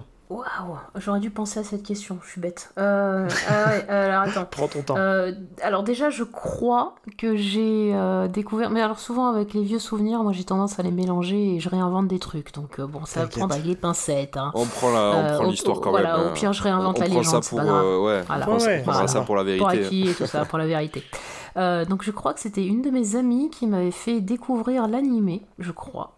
et j'avais énormément accroché à, l'histoire, à l'ambiance, au, côté quand même très psychologie, un peu tordu, oh au jeu de chat et à la souris, au... partie d'échecs. Voilà, c'est toute cette tension et puis cette machiavélisme, ce... ouais c'est ça, une partie d'échecs et puis une espèce de, de... et de moralité, d'amoralité et de, de supérieur. Enfin, je sais, il y avait plein de thématiques qui étaient abordées. C'est fou. Et euh, enfin bon voilà, en plus je, trouvais que le dessin était vachement, euh, vachement classe. Euh, donc du coup, bah, je me suis, je me suis procuré les mangas quoi. Hein. Eh et, c'est vrai, moi j'ai tendance à préférer de toute façon lire les mangas plutôt que de les regarder. je ne peux que te aller dans ton sens. c'est très rare que je regarde des animés en fait. Je suis pareil. C'est la caution animée dans cette émission, c'est Val et moi je suis vraiment la caution, euh, la caution papier. Moi je peux pas les bah animer, c'est quelque chose. Euh, je vois même si c'est très bien, c'est très beau, je vois tous les défauts et ça me bloque. Et je me dis autant regarder un, autant regarder le papier. Voilà. Bah oui, en plus j'avoue que j'ai du mal avec le doublage aussi. Euh, tout est un peu tout est crié, hurlé. Ah, ils jouent leur vie à chaque fois. Hein. Ah ouais, sur le moindre truc, j'avoue que ça me sort un peu. Tu parles du doublage japonais, hein, on est d'accord. Hein. Ouais, je parle du doublage japonais. Non, j'ai un immense respect pour, euh, pour la post-synchronisation euh, française. Ouais, c'est très fort. ma passion, passion des comédiens doubleurs pendant longtemps. On pourra en reparler une autre fois si vous voulez. Ah, euh, avec plaisir. Mais ouais, ouais, non, je, je, je préfère lire le papier. Et toi, Val, dans quelles conditions euh, ben, Pareil, euh, moi, c'est l'anime, euh, clairement, et je suis pas le seul, hein, très honnêtement. J'ai beaucoup, je connais beaucoup de gens qui se sont mis à apprécier des mangas et, et apprécier des, des, animés avec Death Note. Et, et très souvent, c'est des, des, jeunes mm. adultes. Euh, mm. qui, qui euh, n'étaient pas du tout intéressés par, euh, mm. par cet univers-là, parce que bah, c'est ouais, Naruto, c'est One Piece, c'est machin, et ils n'étaient pas rentrés tout simplement dans leur jeunesse là-dedans. Et, et, en fait, Death Note a carrément, les a carrément envoyés sur, ben, sur, sur cette touche un peu seinen, un peu ce, ce, manga où il y a plein de thématiques abordées, machin, et, et, l'anime est vraiment hyper quali. moi, c'est comme ça que je suis rentré dans Death Note, et j'ai regardé l'anime d'une traite, en fait, de bout en bout. J'ai trouvé ça incroyable. Et un peu plus tard, ben, quand j'ai commencé à, me mettre à lire des mangas, euh, j'ai euh, commencé à. J'ai lu. Euh, j'ai pas lu en entier par contre, mais j'ai lu les premiers tomes de, de, de, Death Note pour me remettre dans le, dans le, dans le bain, quoi. Mais c'est incroyable, c'est insane comme série. Et moi j'ai un petit peu la caution, euh, un petit peu la caution, euh, le, vieux quoi. euh, et moi j'ai découvert ça Day One, hein. c'est quand c'est sorti en 2007. J'étais en plein dans la, dans, dans mes découvertes lecture manga. Hein. C'est un peu, c'était la période où je lisais que du manga. Et mm. c'était sous les conseils en fait de mon libraire préféré que tu, que tu connais, hein, Calonne, puisque c'est Vincent, on va le citer, on va le name dropper ici, mais Vincent de la boutique Bulle en Cavale, on lui fait un gros bisou. Mm. Et et c'est grâce à lui en fait qui m'a dit il y a un super truc qui sort là, euh, c'est une tuerie, euh, tu vas voir, c'est génial. Euh. Et c'est vrai que ouais, c'est, on en rediscutera, mais c'était quelque chose d'assez avant-gardiste hein, quand même. Hein. C'est, quand même, ah, faut le dire, hein, c'est ah, pré-publié dans le dans le Wiki Shonen Jump, qui est un peu la revue référente au Japon. Mais on, on, commence déjà, on en parlait dans les épisodes précédents avec Val de cette nouvelle génération de mangaka qui qui avait de plus en plus de mal à respecter les, les cases shonen, les cases seinen et compagnie, mm. qui vont commencer à avoir mm. des, des, récits un peu mm. hybrides. Bah, ici, avec Death Note, euh, on en discutera, on est quand même sur un, sur un récit où ça commence un petit peu à flirter vers le seinen avec des récits un peu plus adultes, même si c'est ah, les préoccupations de lycéens. Euh, oui. Mais, ouais, mais c'est euh, franchement euh, c'est enfin lycéen c'est juste à côté ouais enfin non non. Ah, là il, il, est tellement euh, tellement intelligent qu'on peut même plus dire que c'est un lycéen quoi. Il, il, va, il pousse tellement loin ses réflexions que ça reste estampillé shonen mais voilà on commence à être sur ses premiers récits un peu avant-gardistes et je trouve que c'est pour moi ça a été un précurseur. En tout cas en France hein, peut-être qu'il y a eu des choses au Japon qui sont sorties que nous on n'a pas connues. ouais. mais dans la timeline française c'était quelque chose waouh moi j'ai pris une giga claque hein, à la lecture de ce premier manga j'ai dit mais qu'est-ce que c'est que ce truc quoi? C'est aussi parce que je pense que le protagoniste est un anti-héros, quoi. D'habitude, on est plutôt avec le héros, le gentil, celui qui incarne les, forces du bien. Et, là, on est devant quelqu'un qui est euh, hyper intelligent, qui a toujours euh, un coup d'avance. Euh, Charismatique, faut le sur dire tout le monde. Et qui, est aussi, qui a aussi une paire de chevilles bien ah, ah, oui. mais bah, il a un complexe de supériorité euh, ah démentiel, quoi. Donc en fait, il flirte avec euh, les divinités, il est au-dessus de tout le monde, quoi. C'est ça. Et donc en fait, on pourra parler de ça, mais c'est vraiment le, c'est marrant en fait, ce, voilà, c'est cette. De toute façon, on le voit dès le... Je sais pas ce que vous avez comme couverture, mais la couverture de mon manga, en fait, ça reprend carrément ça, la vie, la mort, en fait, avec la croix, en fait. Exactement. voilà, toute l'argent, et, et, la faux, et même, voilà, le, ce, dieu de la mort, en fait, euh, cette confrontation entre la, vie et la mort. Et la confrontation des deux personnages aussi, euh, des, deux antagonistes, quoi. Ouais. Qui eux-mêmes, on pourra d'ailleurs, c'est marrant en fait, parce qu'ils représentent chacun en fait le bien et le mal, et en fait, physiquement, ils représentent presque l'inverse en fait. Exactement. Mais on se le garde, on se le garde pour après. Ouais, ouais. Et... Mais oui, tu as tout à fait raison, je pense qu'il y, a plein de choses à dire, et euh, ça fait. C'est un, un, manga, moi je trouve, qui fait poser on se garde pour après, mais qui se fait poser beaucoup de questions sur qu'est-ce qui est vraiment bien et qu'est-ce qui est vraiment mal. Mais mm. Euh, on, regarde ensemble le, premier chapitre si vous voulez bien, et puis, euh, et puis après on, se laisse porter. Alors l'idée là, euh, Calonne, c'est vraiment de, de, commenter un peu à chaud ce qu'on voit, ce qu'on pense un peu de la, des mises en scène, du, dans la manière dont c'est fait, et de vraiment ton ressenti de lecture, et voilà, vraiment rester sur, en tout cas sur la surface du, du manga. on démarre déjà, donc on, a, on l'a dit, il y a cette magnifique couverture où on voit donc notre, notre anti-héros Light qui a, qui a une, faux, une, la faux de la mort dans la main, avec euh, le personnage de Ryuk en arrière-plan. Euh, le tout sous un, fond euh, très, très christique, hein, puisqu'on voit une croix en fait qui, est, qui est dessinée. donc le premier chapitre s'intitule Ennui. Tu l'as dit tout à l'heure Val dans le, dans le pitch, c'est on a notre personnage principal qui s'ennuie et on a déjà on commence déjà on, s'introduit le, le, manga avec une, double case, c'est un peu un, un, instant T où on est en train de voir deux scènes qui se passent dans deux endroits différents. Première case, on voit, euh, on voit un personnage de dos qu'on connaît pas, mais on va très vite comprendre que c'est Ryuk, qui est dans le monde des morts euh, et qui observe ses, ses comparses un peu vivre leur vie de tous les jours et on sent que bon, il a dans sa, dans sa posture qu'il est pas super content d'être là. Et ouais, il est un peu avachi, hein, ouais. C'est ça. Et en contrepartie, on est dans le monde des humains où on fait la rencontre de de comment dire de, de Light qui pareil lui a l'air de fortement s'ennuyer et euh, bah, tous les deux ils ont une phrase qui est très forte et qui donne euh, qui caractérise vraiment la posture on a Ryuk d'un côté qui dit tous les jours c'est la même chose et il nous lâche un désolé pour vos oreilles et euh, Light qui dit ce monde est pourri et là, ça donne la tendance. Qu'est-ce que ça t'a évoqué, toi, cette, cette, première page d'introduction, Calonne? Euh, bah déjà c'est assez plombant quoi en fait. On a juste deux grandes cases comme ça. Et puis alors dès l'introduction la première case quand même nous, nous, nous invite au surnaturel. Pardon. Donc euh, déjà on sait qu'il va y avoir une, voilà, une dominante euh, un petit peu surnaturelle. Euh, et, en même temps, on sait que ça va parler, euh, en tout cas sur le personnage principal, euh, d'un lycéen qui est, qui est pris en plus en, plongée, comme si en fait, en plus une espèce de chaleur, en fait, comme si ça l'accablait. voilà, donc on sent deux salles, deux ambiances un petit peu, mais en même temps, sur le fond, on, sent qu'ils ressentent vraiment la même chose. Quoi. Ils sont là en train d'observer, en fait, euh, Light observe par la fenêtre euh, et euh, Ryuk observe, c'est, on dirait qu'ils observent tous les deux d'ailleurs leur congénère, quoi, quelque part. Val? C'est un peu ça, ouais. Ouais, ouais. moi, c'est plus la, page suivante. parce que moi, j'ai un, très bon souvenir de ce passage-là dans l'animé. Euh, parce que je, je, me souviens que euh, direct l'ambiance était, euh, était plombante. En fait, pour le coup, c'était vraiment mm. ça le, le terme. L'ambiance dans l'anime hein. sur, cette, mm. sur ce passage-là est hyper plombant. Et, et ben, pour le coup, c'est quand même si, hyper bien retranscrit à la base dans le manga, quoi sur ces deux pages-là. mais pour moi, elles en disent pas assez encore pour, par rapport à la suite, quoi, forcément. Mm. Mec, sur deux, les, deux, les deux premières cases. Mais clairement, clairement. Puis euh, moi, je, suis en phase avec euh, tout ce que vous venez de dire. Euh, moi, je trouve qu'il y a aussi un, un, gros travail qui est fait au niveau de, du, positionnement des personnages, parce qu'ils sont à deux endroits différents, mais on pourrait presque dire qu'ils se regardent en fait.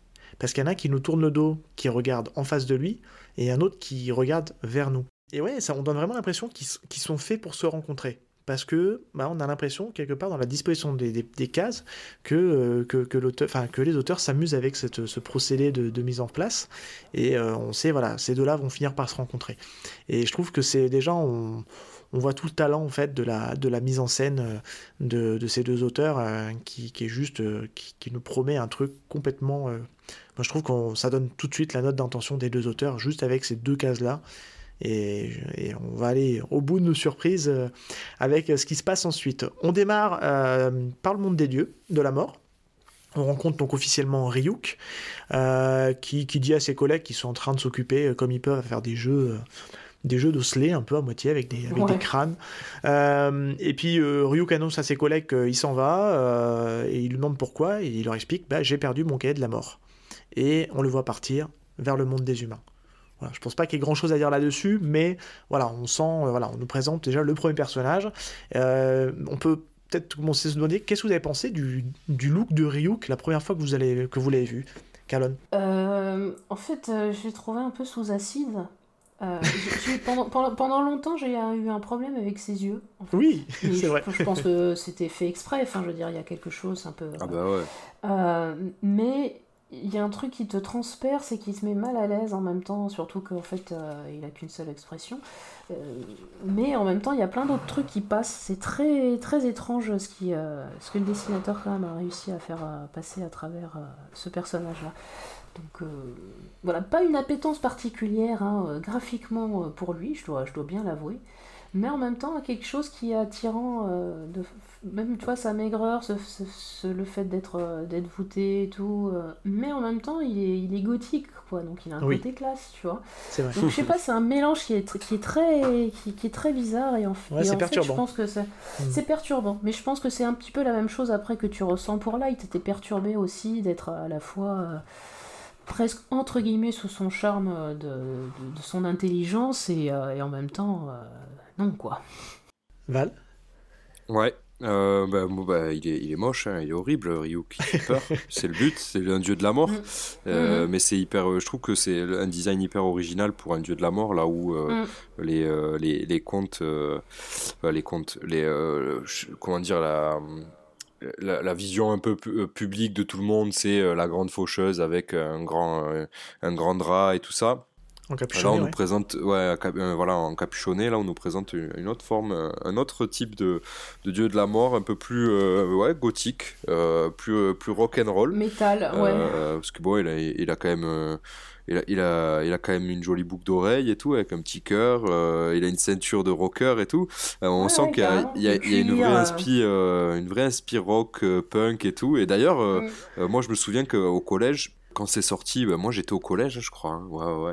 Et, euh, et les, les, les, fans de, de Death Note, c'était c'était vraiment les gothiques euh, de, de mon, euh, bah de mon collège, ouais. Et c'était c'était marrant à voir. Et moi j'avais j'avais une copine qui avait d'ailleurs un Death Note. et elle n'avait pas écrit mon nom d'ailleurs, malheureusement.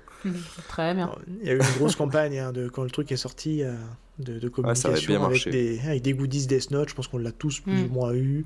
Euh, mais c'est vrai que ouais, bah, je vous rejoins, hein, c'est, il a un design assez perturbant. Euh, j'aime bien le. c'est vrai que je l'avais pas défini comme ça, mais on a vraiment l'impression qu'il est sous, euh, il est sous-produit, hein, parce qu'il a tout le temps les lèvres serrées, les dents bien serrées, les yeux complètement exorbités.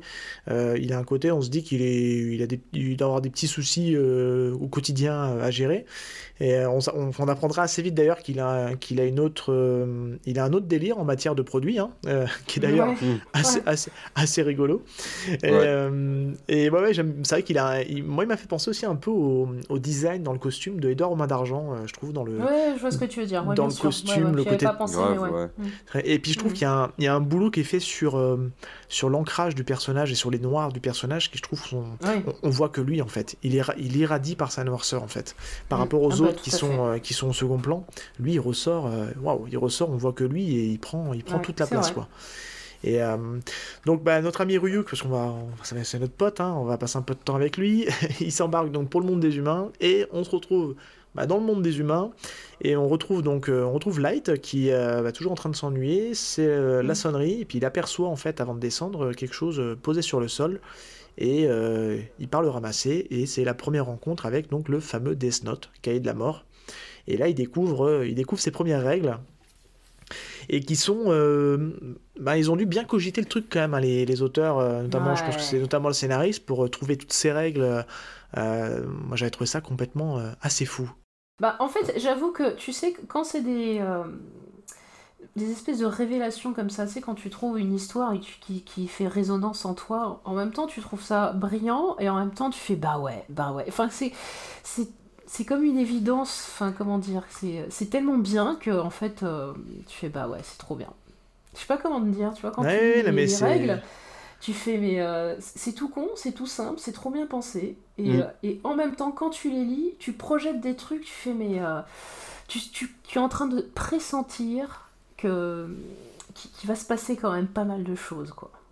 Oui, mais je pense qu'on est à mille lieues de, de savoir le ah potentiel de fou furieux qu'il y a derrière. Parce qu'il faut le dire ce qui est. Non, hein, mais, tu, mais, tu, mais, tu, sens qu'il y a en fait un potentiel. En fait, il y a une espèce d'excitation quand tu lis ça, parce qu'en fait, ah, c'est un peu. C'est novateur, c'est le truc, et ça te titille, et tu fais yes, ok, d'accord, ok. Et puis c'est euh, simple hein, euh, finalement. Hein. Euh, c'est un cahier où tu écris le nom d'une personne et tu vois son visage et elle meurt.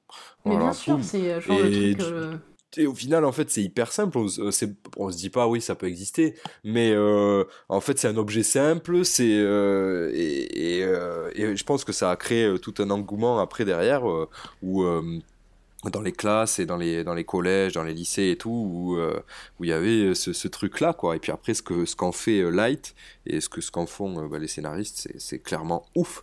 le, le, concept, il est poussé à son paroxysme et en fait, ils il rajoutent des règles et, et, ils garnissent leur, leur, leur récit avec euh, ils l'adaptent en fait ils adaptent les règles pour que pour en faire un récit de, de ouf parce qu'au fur et à mesure on apprend euh, des nouvelles choses sur le Death Note et tout ça quoi.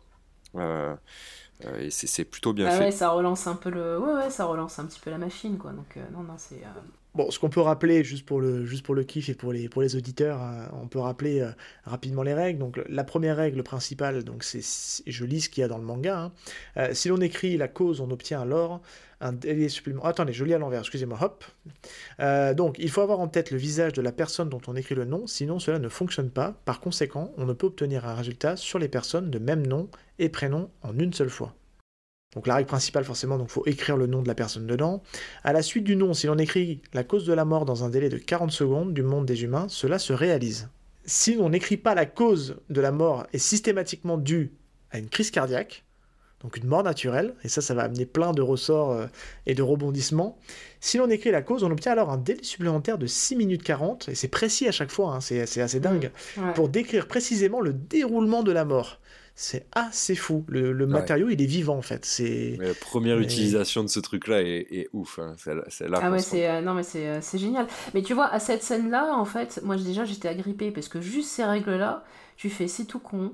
C'est sur un objet du, dans un objet du quotidien en plus. En, plus, comme tu disais, c'est super précis, donc ça fait vraiment le vrai mode d'emploi. C'est vrai, hein, on a l'impression que ça existe, hein, euh, tellement ah, c'est précis. Et, et, tu dis, ça peut ouvrir plein de trucs, quoi, tu vois. C'est.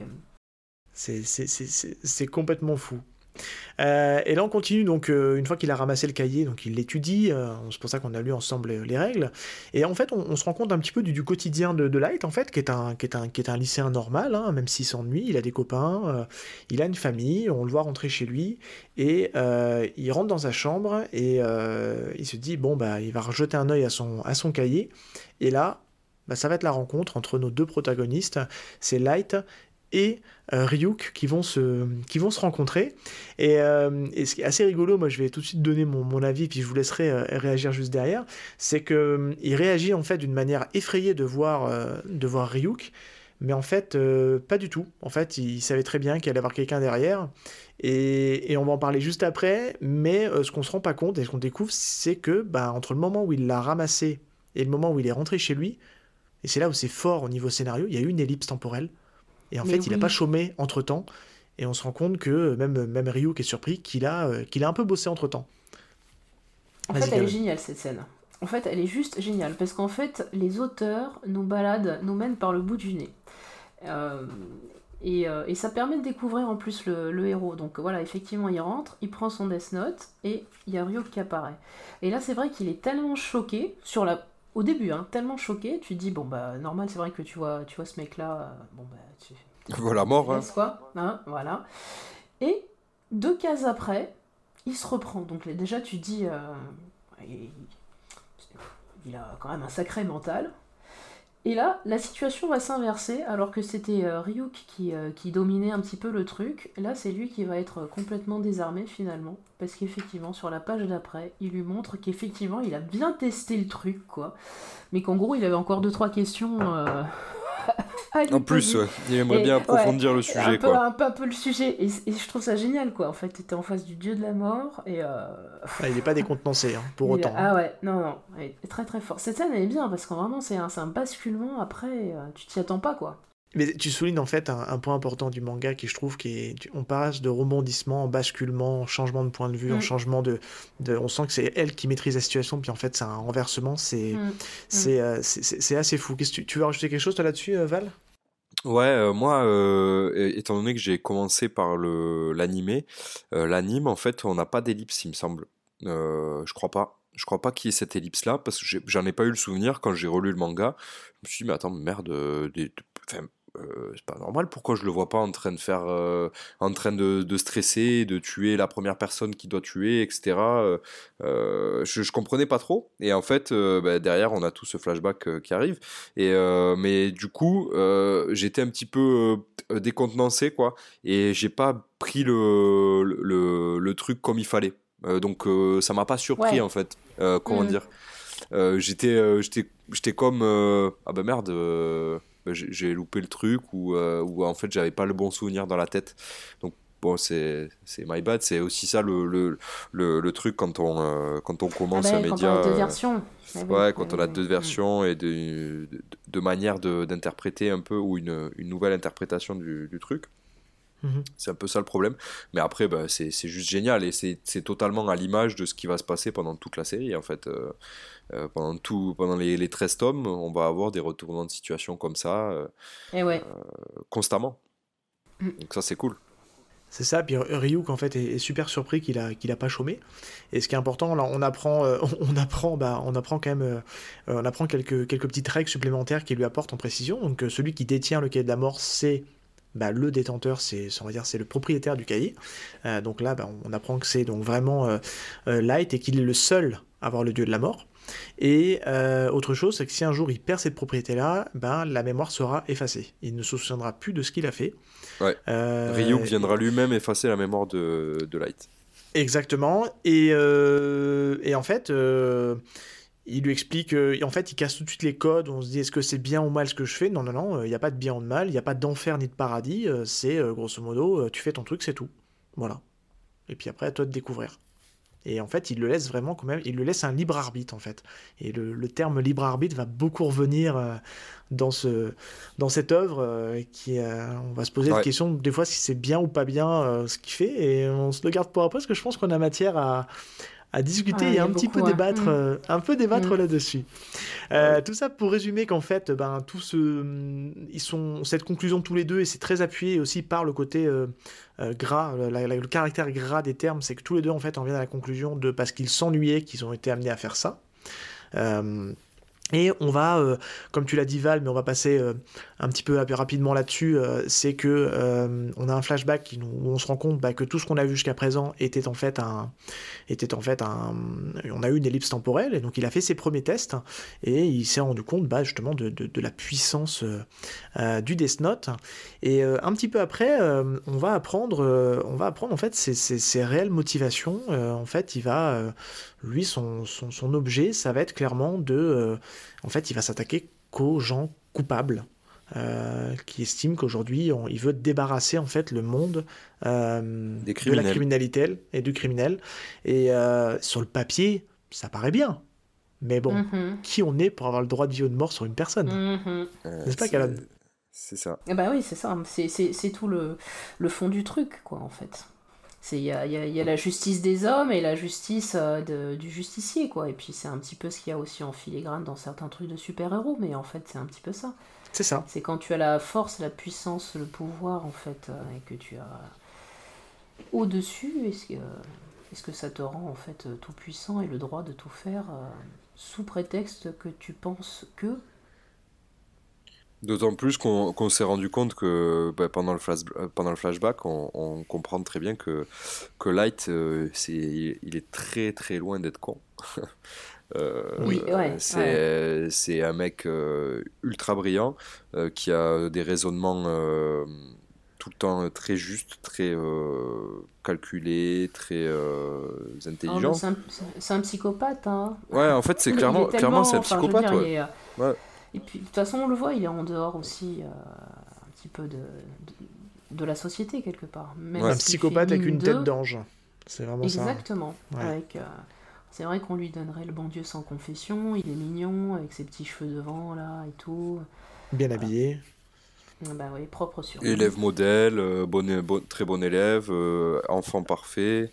fils de bonne famille, puisque ça, on va l'apprendre assez vite, mais... Ah, ça c'est génial aussi.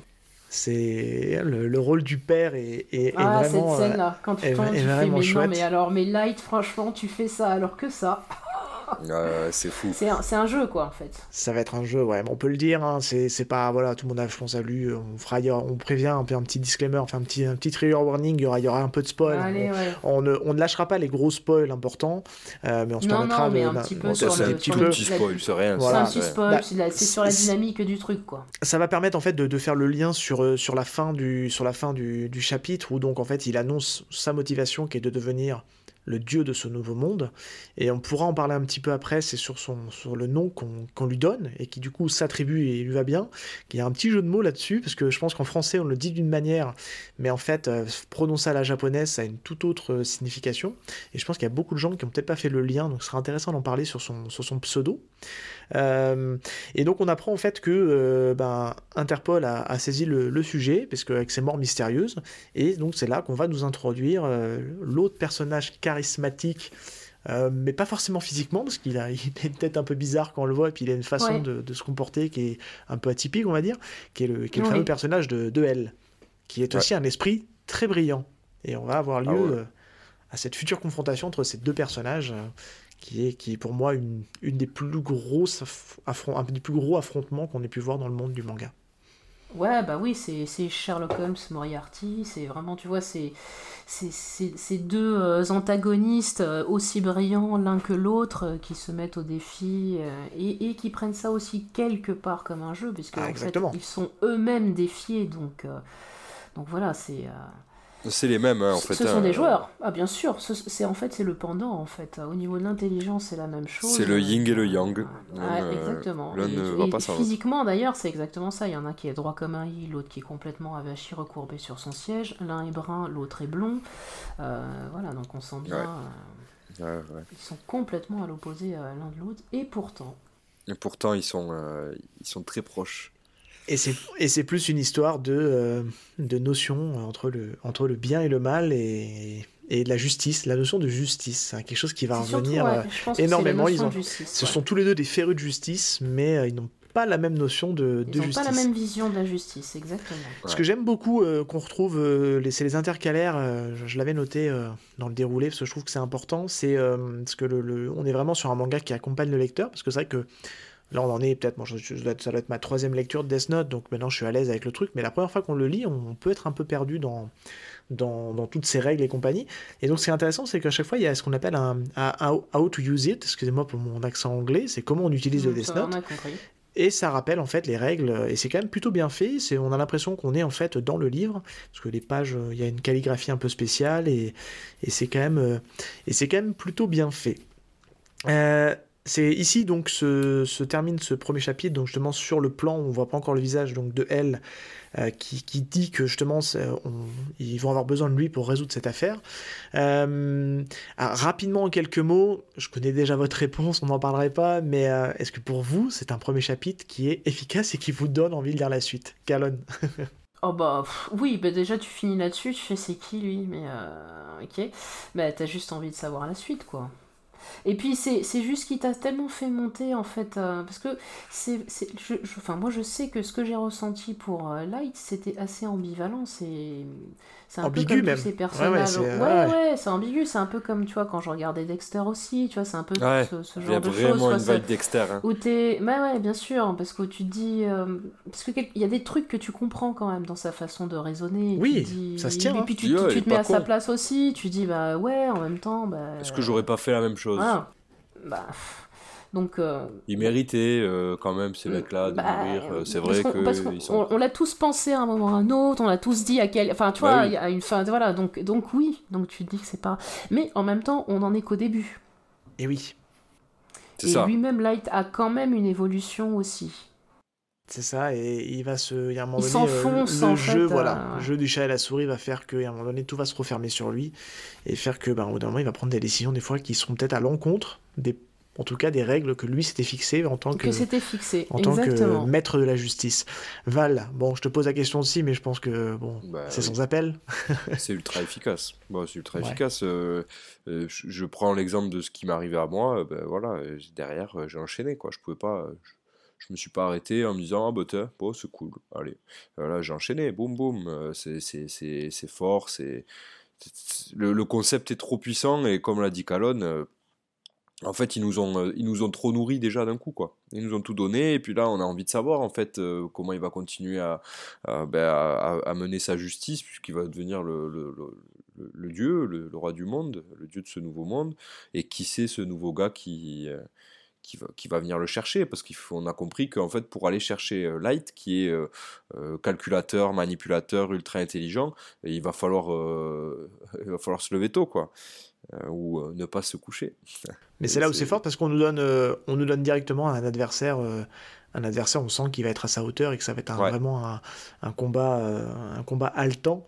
Et, moi, ce que je trouve qui est assez fort, moi, j'essaie de me mettre un, un, peu à la place des, des, lecteurs, des lecteurs japonais qui ont découvert ça, qui ont découvert ce premier chapitre et qui ont dû attendre plusieurs semaines avant d'avoir la suite. On a quelque part nous cette chance d'avoir eu un tome complet. Qui était déjà, je trouve, insoutenable d'attendre deux mois parce que le rythme de parution français, on était, on était nous sur tous les deux mois, on avait un nouveau manga.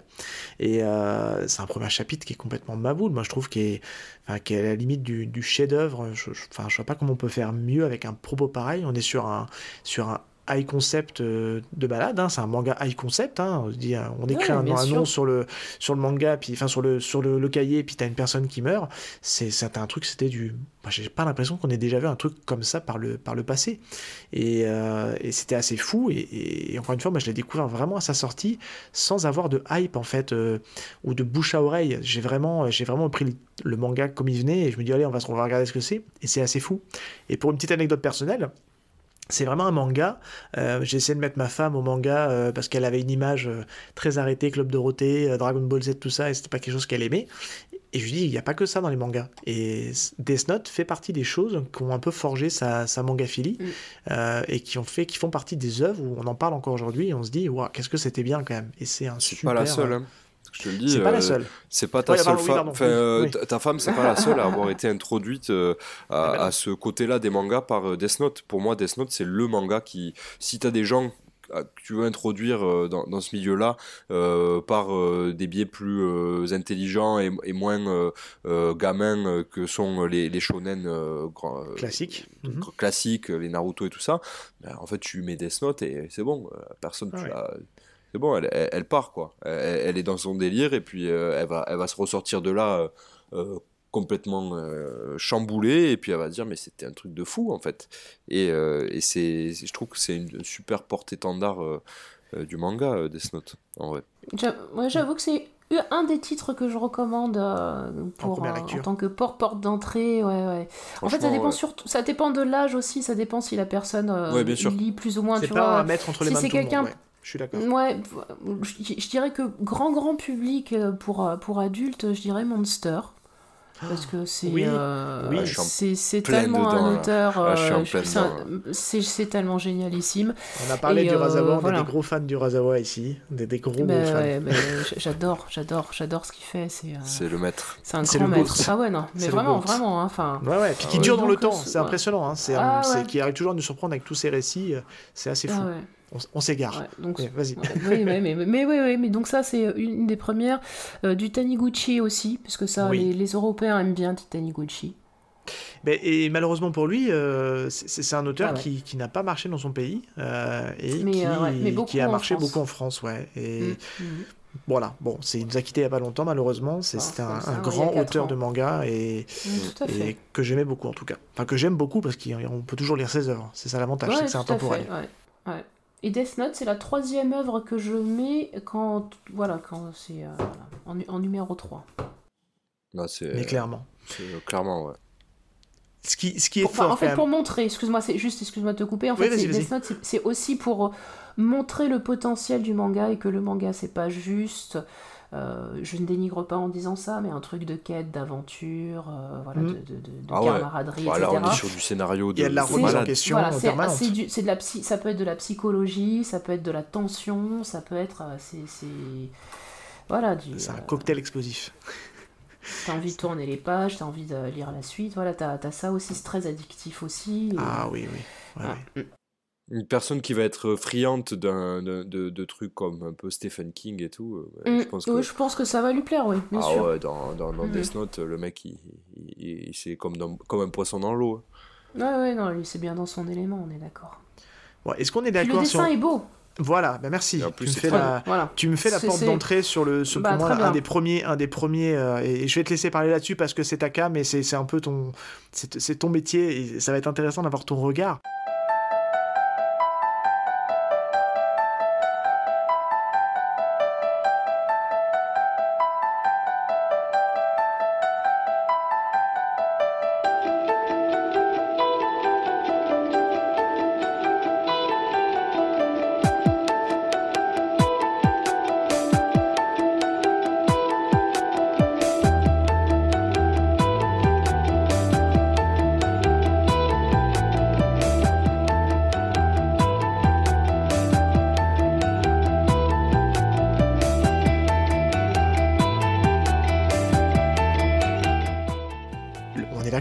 Dessin est ma boule. complètement ma boule. Moi, je le trouve hyper classe, mais vraiment, enfin, très, très classe, très élégant. Euh, en plus, il a, moi, il y a un truc que j'aimais bien qu'il faisait, c'est dans les décors, en fait, il a, bon, alors c'est peut-être euh, des petits détails comme ça, mais bref, euh, il, a, il a certaines lignes parfois, en fait, qu'on ne voit plus, très fines, qui reviennent, ça donne un effet vraiment de, de lumière qui, a, qui arrive dessus. Oui. C'est très clair, c'est vraiment du noir, du blanc. Il y a de la trame, hein, mais je trouve qu'elle est, elle, pollue pas, elle pollue pas le reste. Et il y a quand même des blancs bien francs. Est-ce que, tu peux, excuse-moi, est-ce que tu peux rappeler ce que c'est la trame pour les auditeurs qui ne sauraient pas ce que c'est alors, la trame, c'est une technique en fait euh, notamment utilisée en manga, puisque le, manga c'est du noir et blanc, mais on voit dans le manga qu'on a des effets de gris et des dégradés de gris. Ce ne sont pas des gris, en fait, quand on regarde de très très près, on peut voir que c'est des petits points, plus ou moins gros d'ailleurs, plus mhm. ou moins espacés, qui donnent cette sensation, donc en fonction de, la grosseur du point et de l'éloignement, de l'espacement entre les points, qui donne cette sensation de plus ou moins clair et de plus ou moins gris. Ce qui permet en fait de vraiment imprimer en noir et blanc. Et donc la trame, voilà, c'est ça. Donc ceux qui ont déjà vu euh, Andy Warhol avec les, points là, en fait, en espèce de, de, couleur, euh, les tableaux, euh, en fait, ça ressemble quelque part un petit peu à ça mais en noir et blanc. Quoi. Et ça, il me le maîtrise à la perfection. Parce qu'il y a un jeu de couleurs et, de lumière, c'est assez fou. Hein. C'est euh, ah cette capacité à, jouer avec les ombres. Il y a, moi, je trouve qu'il y, a un gros bout là-dessus qui, est très immersif. Parce que une capacité à faire du dessin, euh, enfin, je trouve qu'il y, y, a une, enfin, il y a une certaine régularité, je trouve, dans le trait de, du, mhm. dessinateur. Et euh, qui est, enfin, je trouve qu'on avait rarement vu hein, sur. il n'y a pas une ah, case qui est laissée au hasard, en fait. Ouais, non, franchement, elles sont, elles sont toutes bien travaillées, elles sont bien chiadées, elles sont. C'est. Euh... Enfin, franchement, j'ai rien à dire parce que toi, je suis en train de refeuilleter là. Mais on le fait tous. Alors, ouais, c'est pas très euh, radiophonique, mais euh, c'est oui, mais. non, mais il y a un truc qui aussi. marque aussi, c'est vrai qu'ils ont tendance. Alors, c'est assez bavard, hein, leur manga en général. il y a beaucoup de choses à, lire. Ça, comme dans Bakuman, c'est vrai qu'il y a quand même pas mal de, bulles et, euh, à lire. Et c'est vrai que comparé à d'autres mangas, parfois les cases peuvent être un petit peu petites. Parce qu'il y a parfois il y a beaucoup de cases dans une page, alors que le dessin est très fourni.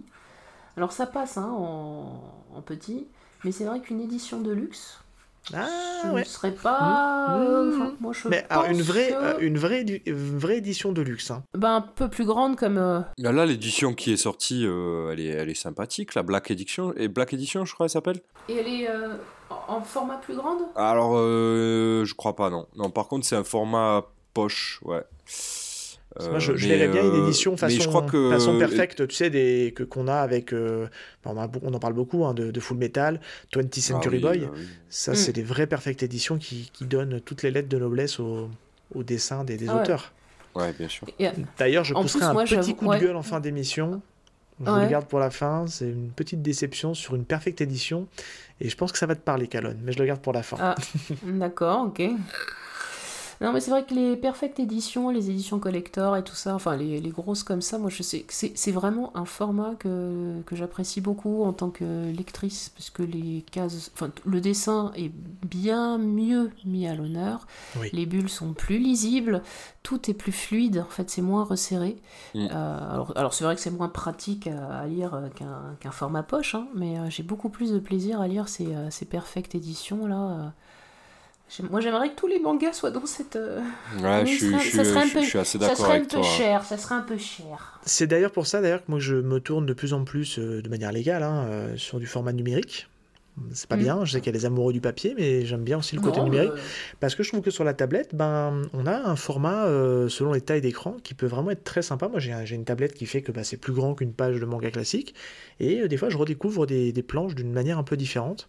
Euh, parce que euh, l'écran est plus grand, ça laisse plus de place au, au dessin, les doubles pages sont plus agréables hein, en format en format numérique. Alors ça c'est ça c'est peut-être non alors ça toi c'est peut-être le petit bémol, c'est que quand tu as une double page, ça c'est pas aussi euh, t'en prends moins la moins dans la moins dans la face, on va dire pour rester poli, que quand tu tiens le manga dans tes mains et que tu ouvres la double page que voilà, là t'es obligé de tourner. Moi je je lis pas en mm. format paysage, hein, je lis en format en format comme un livre en fait et je tourne mes pages et c'est vrai que certaines doubles pages des fois on, on loupe un peu la l'action qui est censée être iconique, c'est coupé, mm. alors que tu ne l'as pas en format papier, quoi. Ah ouais, ouais, ouais. Donc ça t'oblige à retourner le... la tablette. Ouais, ouais, ouais je, vois, je vois ce que tu veux dire. Bah, je trouve qu'il y a je sais pas ce que t'en, en penses toi, Calonne, mais euh, je trouve qu'aussi, euh, si on reste sur le, sur, le dessin, et après on, on fera le lien euh, avec toute la partie euh, création scénaristique et le deuxième euh, talent de ce, de ce duo, euh, bah, je trouve qu'il a une capacité aussi à faire ressortir les... Alors on parlait de, de Ryu qui était un peu inexpressif, mais je trouve que sur les, sur les humains, le, travail dans le, dans le trait, dans les visages, qui fait ressortir les émotions, moi je trouve que c'est assez fou, enfin ça, on arrive à... on ressent, et puis tout en restant assez juste au niveau du trait, puisqu'on reconnaît toujours le, le, mm. comment dire, le, personnage, parce que souvent, des fois, quand ils mm. sont déformés, on, des fois, on sent que la qualité est un peu moins bonne, mais là, ça reste toujours très juste, et on ressent vraiment l'émotion quoi, du personnage, et ça, je trouve que c'est assez fou. Mais euh, oui, tu fais bien de le mentionner. En fait, il se passe beaucoup de choses euh, dans l'expression des, des, yeux et la façon dont il dessine euh, les yeux. Déjà parce qu'en fait, notamment pour ce manga, c'était très important, je pense aussi, de faire passer beaucoup de choses parce qu'il y a des, il y a beaucoup de choses qui ne sont pas dites. Il y a des réactions et des micro-réactions aussi parce que on le verra après en fait quand, quand il y aura les face à face. Parce que c'est des jeux d'espions aussi, hein, d'infiltrés, d'agents doubles et tout ça. Enfin, il y a un peu tout ça dedans. Enfin, ça, ça mixe beaucoup de choses. Mais euh, oui, donc il y a les, micro-expressions aussi qui sont euh, très importantes à, saisir pour le lecteur. Et, euh, et, ça, il est très très fort là-dessus. Je trouve que. Il ah, arrive à. C'est quelque chose de pas évident à dessiner, je pense. Toi, en tant que dessinateur, c'est ah, pas quelque chose de simple. Hein, tout ce qui est ah, les, jeux de regard, les yeux. C'est très compliqué. Surtout quand tu veux faire des euh, certaines peut-être sensations qui sont un peu proches, qui paraissent proches entre la peur, le dégoût, les... tu vois, c'est c'est beaucoup plus subtil. Alors quand tu le vois en photo, tu arrives à dire ce que c'est, mais en, dessinant, c'est euh, ça peut être plus compliqué pour bien faire ressentir ça. Mais euh, non, non, il est très fort. Il n'y a pas à dire. Tu veux rajouter quelque chose, Val, sur le dessin? Non, ouais, euh, j'aime beaucoup, euh, j'aime beaucoup aussi, euh, comme je, partage totalement votre avis. après, c'est un style, il a un style un peu irrégulier sur les personnages, je trouve. Ok. Il y a certaines fois où Light, il n'a pas vraiment le même visage que trois pages auparavant. Oui, je vois ce que tu veux dire. moi, ça me dérange pas plus que ça, mais un petit peu quand même. Disons que euh, c'est des choses que j'aime beaucoup chez. Euh, ben, on en parlait de lui, là, Urasawa. Urasawa, mm. euh, le personnage, on, le tous les personnages qu'il fait, on les reconnaît. ils sont constamment très bien dessinés et on sait très bien qui ils sont. Même dans... aussi. Ouais, mm. voilà, quels que soient les mouvements, les, les expressions, ils sont très cohérents. Là où parfois dans, dans, Death Note, en tout cas c'est à mon, mon, avis, où parfois j'ai du mal à reconnaître Light ou où je suis un peu gêné par euh, le dessin de Light parce que bah, je, je, le trouve pas hyper bien fait. Euh, mais peut-être parce que ça, c'est un mélange aussi avec euh, ce qu'il a pu dégager scénaristiquement sur, sur certaines scènes. Et donc du coup mon avis sur Light change et, et le dessin suit pas forcément avec mon avis. Peut-être je sais pas. Mais j'ai peut-être juste ce petit reproche à faire là-dessus voilà Ok, ok. Au même titre que toi, des fois, tu, quand tu fais une grimace ou que tu fais une tête un peu bizarre, on te reconnaît pas forcément. Euh... C'est pas quelque chose qui m'a choqué, moi, mais euh, je peux comprendre ton, ton, point de vue. Ouais, je comprends Pour le coup, Ryuk, euh, Ryuk, on le reconnaît. Hein, euh. ah, mais il a pas d'expression, Ryuk. bah il est tout en train de sourire, avec des yeux globuleux. Donc, bon, et on a un gros morceau là. Hein. C'est ah. c'est l'impact de l'écriture. Hein. C'est Pour moi, c'est le gros du manga. Bon, il est ah, bah sublimé par le dessin, mais le gros du manga, il est sur ce sur ce boulot de, scénario. Euh, alors, je vais tout de suite me faire des ennemis, mais euh, je trouve que dans Death Note, en termes scénaristiques, il y a deux Death Note au niveau histoire. Il y a deux histoires en une, euh, qui grosso modo, va, la première histoire va du tome 1 au tome 6, 6 ou 7 je crois de mémoire, euh, qui se termine sur un gros euh, climax, et après on reprend, il y a, y, a 6 tomes ou 7 tomes, enfin peu importe, et je trouve que, qui est pour moi clairement en dessous. Et on parlait tout à l'heure, euh, on parlait tout à l'heure du côté on pousse parce que ça marche à faire une suite. Je pense qu'il y a eu un peu ce syndrome-là chez Death Note. Voilà, je ferme la parenthèse. Mais tout ça pour dire que malgré tout, je trouve que euh, ça reste du génie d'écriture dans la façon de, comme tu le disais tout à l'heure, Calonne, euh, de, décrire les rebondissements, d'avoir ces, ces, plusieurs coups réfléchis en avance et on est toujours, on pense que ça va être le la, chute, et en fait non, on va toujours être surpris par un dernier rebondissement qui va être complètement crédible. Oui, oui, non, mais tout à fait, en fait, euh, c'est vrai que ça... enfin, t'es pris en haleine parce que ça va toujours un peu plus loin en fait. Une fois qu'il a mis. Euh, mm. Mais ouais, en fait, il y, a toujours une étape de plus, ça va encore plus loin, il y a encore. Euh, il y a encore un tiroir à ouvrir, il y a encore une, machination en fait, un, un plan. Euh, enfin, puis alors c'est un bon acteur hein, aussi. Hein. Ah oui. Oh oui. Oh oui. le petit gosse modèle, un peu ingénu, des fois il sait jouer le stupide. Ça c'est clair, il arrive à berner son monde. Hein. Ouais, c'est vers la fin du 7, je, je regardais, c'est vers, c'est vers la fin, la, fin la moitié en fait, c'est la moitié du 7. C'est ça la moitié du 7, ouais, qui a le, mm, mm, mm. le... gros switch, le gros, tu fais, mais euh, non euh, Ah bon? Ah bon, maintenant? Mais attends, euh, c'est fini. D'accord, mais il y, en a, il y en a encore d'autres après ou Ouais, mais c'est... Moi, clairement, je trouve que c'est moins bon après. Hein, ah oui, je suis d'accord. je suis d'accord. On est en phase, on est en phase là-dessus, euh, et je le trouve même moins intelligent, Light. Après cette, euh, ce, gros événement, je trouve qu'il fait des erreurs euh, plus. On ne s'attendait pas à ça de lui, mais bon, il y a eu, il y a eu l'effet des années qui passe entre les deux. Peut-être que voilà, ça, il est devenu plus bête en vieillissant. Qui sait? Est-ce qu'il y a un message? peut-être que. Je sais pas. C'est vrai qu'il était encore moins attachant. Oui, c'est vrai. Enfin, il y a un côté où le lecteur se détache vraiment de lui en plus. Moi, j'ai senti vraiment une déconnexion. Euh, mhm. Parce que autant j'étais un peu, entre guillemets, admirative, parce que pour, euh, pour mettre tout ça en, place, euh, waouh, voilà. mais après, c'est vrai que. Ou alors, ou alors peut-être qu'il y a des choses que je lui ai pas pardonnées, je ne sais pas. Ah, qui sait? Mais qu'est-ce qu'il a fait? oh, Mais qu'est-ce qu'il a fait? a fait? Mais il va falloir le lire Mais il va falloir le lire pour savoir ce qu'il a fait. Mais tout le monde le sait. Bon, et toi, Val, ton avis sur l'écriture sur de, de Death Note? Non, mais c'est euh, masterclass, tout simplement. Euh, c'est euh, bien, je pense. C'est vraiment le. Pour moi, c'est euh, c'est la référence au, niveau du, au niveau des thrillers et des, des, des scénarios de. Comment dire scénario un peu comme ça, là, ouais, comme, euh, comme l'a dit Calonne, euh, un peu espionnage, un petit peu euh, trahison, de, on se cache, de cache-cache, de, de, de parties d'échecs. Pour moi, c'est clairement le, la référence dans tout ce qui s'est fait et au-delà même du manga. Hein. Vraiment, je pense qu'il n'y a pas mieux en termes de scénario que Death Note. Ah mais j'avoue que. Y a pas de, ah je pense pas, je j'ai pas de films qui, qui ont. en, tête, hein. euh, j'ai pas de films qui, que je trouve plus, mieux que Death Note au niveau de ce scénario, enfin, dans, dans des délires similaires. Série pareil, je trouve ça juste trop fort, quoi. C'est hyper efficace, ça a inspiré plein de trucs et ça s'inspire de plein de choses aussi. Oui, donc euh, c'est génial, quoi. Non, mais c'est tout à fait vrai. J'avoue que la scène avec euh, la fiancée du FBI, là, je, trouve que cette scène est menée, mais euh, c'est tellement bien. Enfin, digne des meilleurs polars qu'on a pu voir. Euh, oh là là. Bah ouais. Parce que t'es vraiment accroché, quoi. Tu fais, euh, t'es en tension. c'est une des premières mises en danger d'ailleurs de, de, de, Light, dans son, dans son investigation et qu'il arrive justement à gérer d'une d'une Elle était balèze d'ailleurs. Oui. Mm. C'est... elle est balèze, elle. Elle est grave balèze. Mm. Ah ouais. Et il arrive toujours à, ouais, à, trouver euh, le petit. Euh, il y a un petit côté un peu de. Il y a un petit côté. Euh, mais c'est voulu, je pense que. Vous savez, des fois, autant il y a, de, il y a ce qu'on appelle l'effet de narration qui s'appelle le Deus Ex Machina. Qui est, mhm. on te dit, va ta gueule, c'est magique. puis voilà, on résout l'affaire mhm. assez facilement. Mhm. Bah, c'est un peu ça aussi, Death Note. Hein. Il y a un peu ce côté un peu Deus Ex Machina. Mais c'est complètement assumé, en fait, puisque il se prend pour un dieu. Et il a cette facilité de résoudre quelque chose assez facilement grâce au Death Note. Et je trouve que c'est euh, que c'est hyper habile euh, dans, dans, la manière dont, mais c'est trop, Mais c'est trop, voilà, c'est ça, c'est que c'est trop habile. C'est que quand on se rend compte de comment euh, Light a réfléchi euh, parce que oui euh, en soi c'est un peu le ta gueule c'est magique parce que bah, c'est le Death Note quoi. Donc du coup euh, tu tues n'importe qui.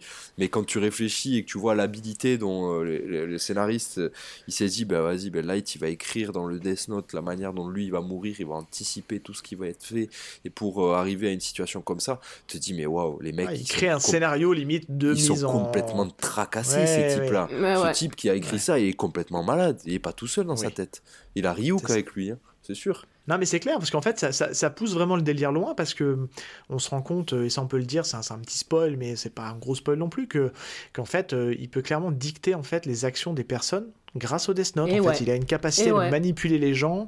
Il a bah une capacité, on se rend compte en fait, qu'il peut aussi, euh, via le Death Note, déchirer un morceau de page euh, pour euh, montrer. Ça, génial. Et qu'il le met dans sa poche. Il n'a pas de Death Note sur lui, mais il a un bout de page dans la poche qui fait qu'il a dicté ce qu'il allait faire. C'est complètement, complètement fou. Et c'est vrai qu'on se dit, purée.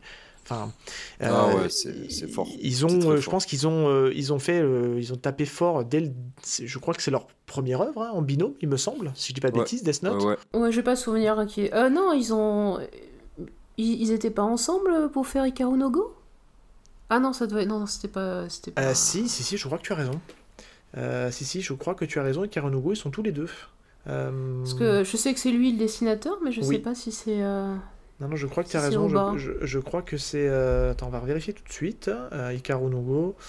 mais peut-être pas, hein qui était très bien d'ailleurs aussi. Euh... Très bien, ouais. Non, non, pas du tout. Scénario, c'est alors c'est Obata toujours au dessin, et c'est Yumi Ota, donc euh, je pense que c'était une, femme, ouais. ouais. ouais. Mm. Puisque je me souvenais des euh, encarts, ouais. ouais. Donc c'était leur première collaboration. Donc c'est leur première collab, ouais. Bah, et qui est, qui, mm. qui, est proche de la, de la, de, la perfection. Hein. C'est, s'il n'y avait pas eu cette fin que je trouve en oh, Premier arc, ouais, oui, oui. Voilà.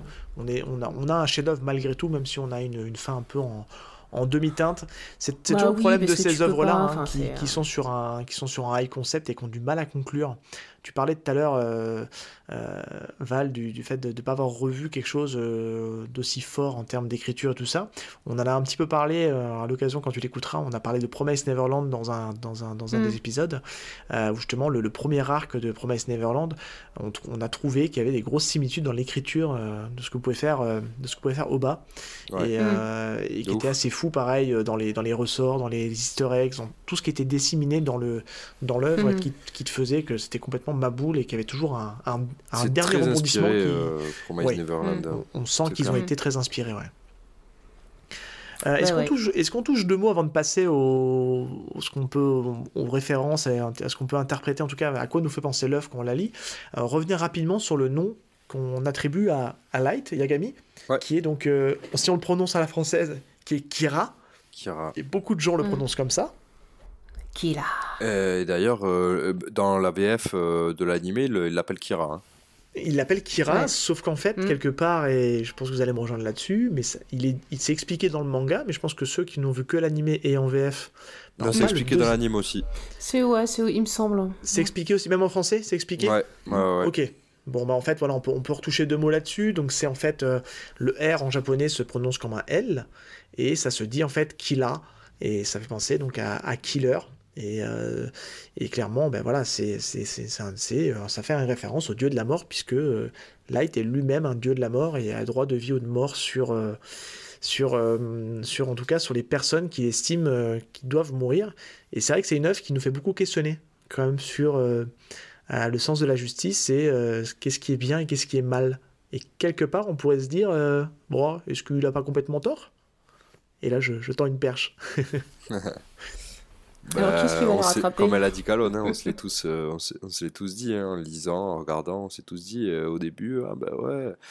mais en fait, euh, c'est tellement habile que les, je pense que les, les, le duo là, ils, ils, savent à quel moment le lecteur est pour Light et à quel moment le lecteur est pour, est pour elle ou, ou, n'importe quoi. Je pense qu'ils sont trop forts, ils maîtrisent tellement le sujet et le, et, le scénario euh, en tout cas sur les premiers tomes et tout, euh, que c'est génial quoi. Que tu veux rajouter quelque bah, chose euh, Oui, non, je voulais simplement dire qu'effectivement, avec ce, ça flirte avec tout, toutes les pensées qu'on a pu avoir en fait envers des gens qui, qui, entre guillemets, pour nous en tout cas, méritaient une punition un petit peu plus, voilà, peut-être moins clémente en fait par rapport à, à ce qu'ils auraient fait.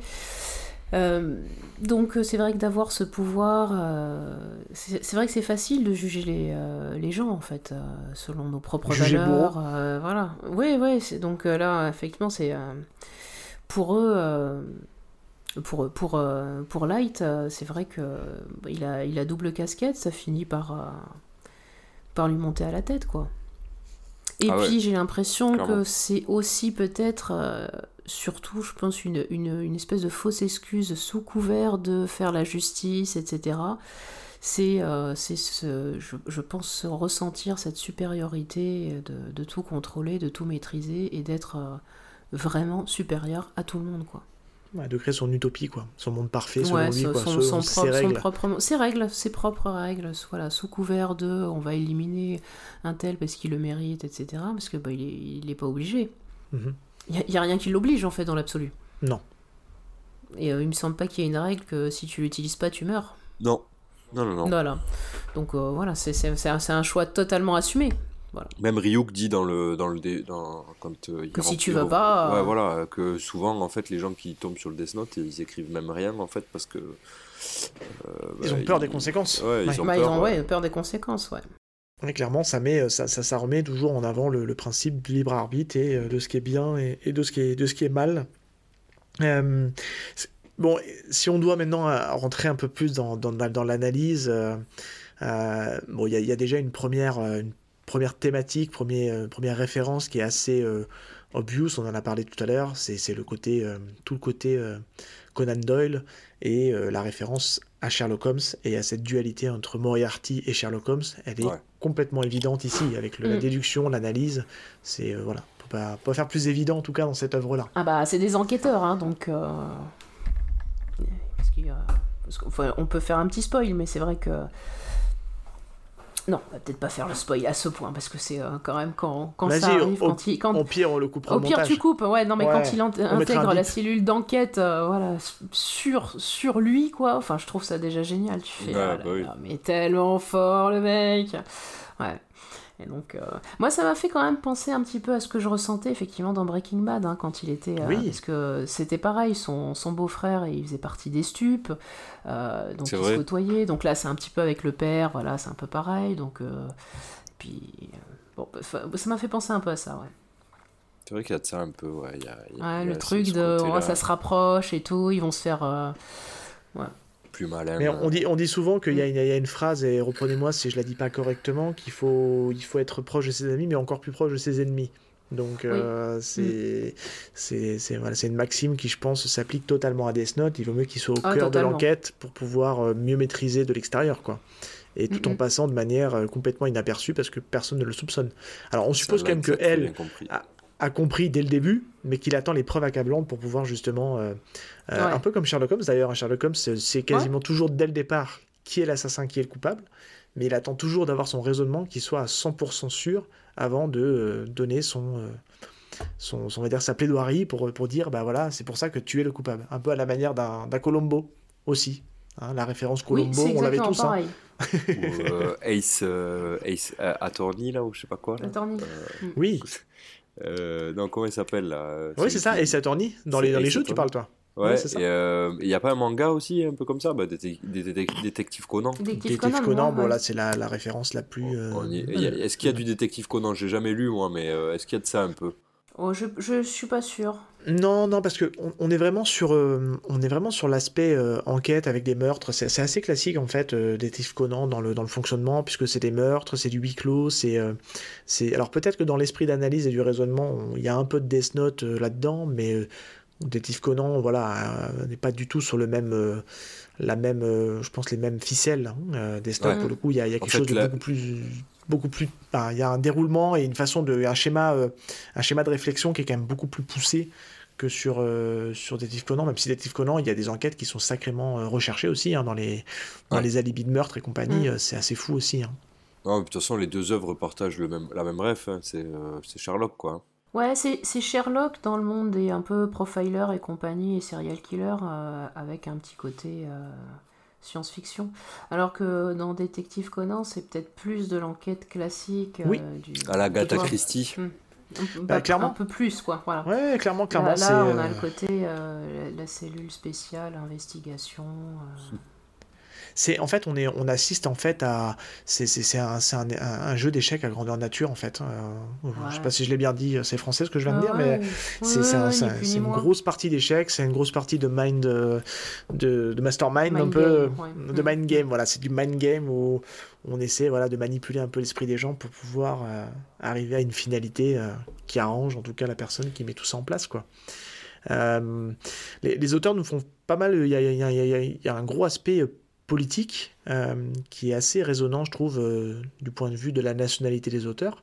Euh, je, pense qu'il y a une grosse critique aussi de la société. Je ne je sais pas si vous l'avez vu un petit peu aussi. Mm. il, y a, un gros volet politique hein, au travers de ce, de ce récit-là, qui est qu'en fait aujourd'hui, bah, il y a toujours la peine de mort au Japon. Mm, mm. Et je pense que les deux auteurs aujourd'hui sont, sont des gens qui, en tout cas pour sûr, le scénariste, sont des, des personnes qui sont anti-peine de mort, parce que je pense pas qu'on fait un récit comme ceci euh, pour être un pro-peine de mort. Donc je pense que c'est les gens qui sont contre toute forme de dictature, et on sait qu'il y en a quand même quelques-unes hein, euh, dans les pays asiatiques. Euh, pas besoin de chercher bien loin pour les trouver. Et, ce sont des anti-peines de mort. Je sais pas si vous avez ressenti un peu ça. Moi, c'est quelque chose qui m'a un peu frappé. Alors plus a posteriori que sur le moment, où j'ai pris vraiment le truc très premier degré, mais il y a quand même un gros discours politique derrière. Tu voulais dire quelque chose, Val?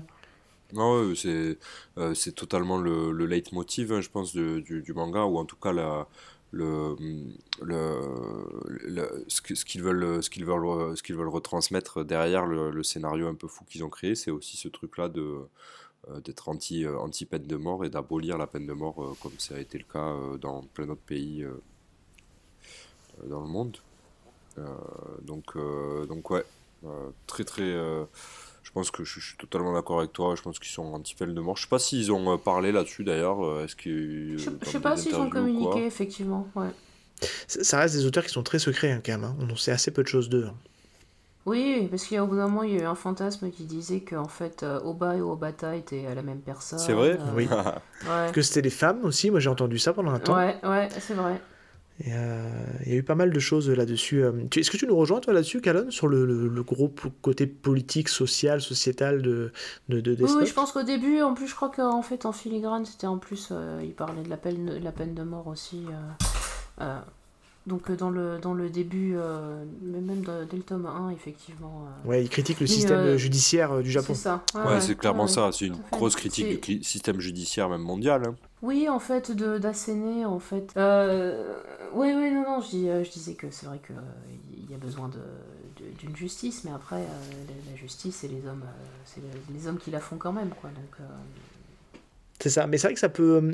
Une personne pas forcément avertie qui prend vraiment le truc au premier degré, il y, a, y, quand même une, certaine dangerosité dans ce type de récit-là, parce que ça peut clairement avoir des gens qui sont qui cherchent pas plus loin que le bout de leur nez et qui prennent ça vraiment au premier degré en disant que bah oui, oui c'est clair, euh, il faudrait euh, qu'il n'y ait plus de criminels euh, sur Terre.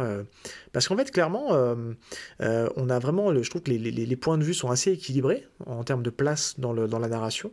ce qui fait qu'en fait, on c'est pas dit. Alors, nous, notre morale à nous nous dit que c'est pas bien, mais à aucun moment dans l'œuvre, euh, il se remet en question, en fait, le personnage principal de Light. C'est vrai. Et ah ce qu'il fait jusqu'au bout, il pense que c'est bien. Donc ça peut être un récit qui peut être aussi pris au premier degré en se disant, ouais, alors le système japonais c'est vraiment pourri, il faut vraiment abolir tous les criminels. Un peu, alors c'est une comparaison euh, un peu hasardeuse que je me tente, mais c'est un peu, un peu la réception critique qu'avait eu euh, à l'époque Starship Trooper au cinéma de Verhoeven, mhm, qui était une grosse critique de la de bah, l'armée, des, Américains, tu vois, exactement, mhm. et que les gens ont, promis, ont pris au premier degré en disant ouais, on fait, il fait la gloire à l'armée américaine et à la puissance américaine. Alors que pas du tout, ils se foutaient juste de leur gueule. Mm, mm. Et il y a un peu ce. Il y a un peu ce côté-là aussi, un peu de fascination que les gens peuvent tomber un peu facilement dans ce, dans ce récit-là, de le prendre au premier degré, parce que les auteurs sont assez habiles pour dire bah non, non, c'est à vous de, de comprendre des choses, et pas à, pas à nous de l'expliquer. Et ça, j'aime bien. Libre arbitre. Exactement. Il y a le biais, euh, c'est très porté sur la religion aussi. Euh, malgré tout. On parle beaucoup de Dieu, de, de la mort et tout ça. il y a un côté très euh, messianique un peu euh, euh, dans, dans Death Note. Moi, j'ai vu Dune, donc j'avais jamais vu Dune avant, mais je suis dans ma période Dune là, c'est sorti il y a pas très longtemps. Et du coup, je trouve qu'il y a un vrai, il y a un vrai, truc entre, entre, Paul Atreides et, et Light Yagami. Hein, en vrai. Oui, mm. ah, clairement. Est-ce que tu connais Dune Je suppose que oui, Callan je, connais deux noms, bien sûr. Euh, j'avais vu il y a très très très longtemps euh, la version film euh, de Lynch. comment il s'appelle De Lynch. Bon, bah, c'était du Lynch. Déjà, déjà à l'époque, je comprenais pas très très bien tout. là, en fait, j'attends d'avoir le deuxième volet pour pouvoir les faire à la suite. Donc, je suis pas encore allé le voir. Donc on va euh, dire le moins possible sur l'univers, mais euh, c'est aussi une histoire de, de sur le papier, il a l'air de faire quelque chose de bien et ça se termine pas forcément comme, comme on pensait le faire. je veux pas te spoiler si tu n'as jamais vu aucune info sur Dune. là pour le mm. coup c'est dommage parce que ça vaut vraiment le coup de le découvrir en fait de découvrir vraiment cet arc, euh, cet arc euh, de comment dire, de d'évolution du personnage qui fait un peu penser mm. euh, un peu à celui de Light qui sur le papier on pense que c'est bien hein, ce qu'il fait parce qu'il se dit voilà je veux en Après, c'est très différent hein, mais il y a certaines ouais mais il y, a ce parallèle de mégalomanie et de et de, mm. vouloir absolument être un peu un tyran parce qu'il y, a aussi c'est un peu une forme de il, impose une forme de dictature hein, aussi quelque part on n'en a pas parlé mais c'est clairement aussi une forme de dictature qu'il est en train d'imposer parce que c'est ses règles et il n'y a personne qui a le droit de le mm. contredire. Mm. Parce que c'est comme lui il l'entend. On est un peu sur les prémices d'un nouveau système où il serait le seul maître à bord et le seul à décider de droit de vie ou de mort sur les gens. Et, mm-hmm. clairement, euh, clairement c'est voilà, c'est euh, c'est un peu euh, c'est un peu aussi le, récit de Dune sans en dire trop. Je te laisserai découvrir parce que ça vaut aussi vraiment le coup d'œil. C'est alors c'est pas très simple à lire, hein, donc. bon, ça se lit bien quand même. Ouais, je sais qu'à l'époque, moi j'étais un peu jeune quand j'ai lu, j'avais trouvé que c'était un peu. Moi j'ai commencé il n'y a pas euh. longtemps, ça se, lit, ça se lit quand même assez bien. C'est pas, pas trop, trop complexe. Pourtant, moi je suis un frileux, hein. je suis un frileux de la lecture. Hein. Et euh, juste pour conclure sur une note un peu plus positive et un peu plus mainstream, euh, clairement, c'est aussi ce, ces cas de conscience-là, mais du coup c'est fait a posteriori, mais je je peux pas m'empêcher de penser que certainement que les, scénaristes ont dû certainement être un peu bercés par ça. On a un peu à ce choix de dilemme de, entre bien et le mal, de, de, de, sont très mainstream, hein, de, Marvel avec, euh, avec le personnage de Thanos qui euh, décide, pour hmm. que l'humanité s'en sorte, hmm. de diviser par deux le nombre de personnes. Hmm. Sur le papier, on pourrait dire c'est bien, mais ça pose question sur le libre arbitre et sur le choix de vie ou de mort sur les gens. Ouais, clairement. Ouais, clairement. J'avais une autre ref, mais euh, ça peut, c'est peut-être un peu spoilant, donc euh, je préfère pas la, je, je la sortirai pas. Mais c'est, mais c'est hyper pertinent par contre, donc c'est dommage. Une rêve sur quoi Parce que ça, eh ça, ben, ça sera coupé. C'est spoilant sur qui Vraiment, c'est spoilant sur l'œuvre dans, dans, dans, euh, qui s'est inspiré de Death Note, pour le coup. Et je, je sais pas.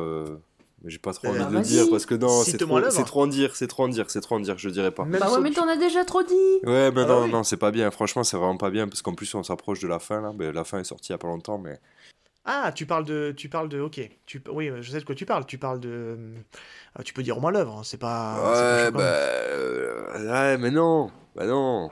Non. Oh, tu parles avec des titans et des gens qui se font attaquer par des titans. L'attaque des titans. Oh. non, mais je l'ai pas, je l'ai pas vu, j'ai pas lu. Euh, non, mais ça t'en dit pas trop là. C'est, euh, ça me Donc paraît... Euh, t'inquiète pas. Ouais, mais franchement, le, le, ouais, bon, bref, voilà. Mais ça s'inspire. L'attaque des Titans s'est inspiré de, de, un petit peu de Death Note, un petit peu. Ah, tu vois, j'aurais pas cru, ouais. ouais. Dans, dans, dans certains trucs. Ok. Eh bien écoutez, on a fait le tour de Death Note, c'était un échange passionnant, vraiment. Euh, clairement, je trouve qu'on. c'est Alors, si vous connaissez pas, euh, allez la lire. Si vous connaissez déjà, allez la relire. C'est une œuvre euh, culte et qui vieillit pas en plus, qui se dessine bien. on en a parlé un peu brièvement au départ.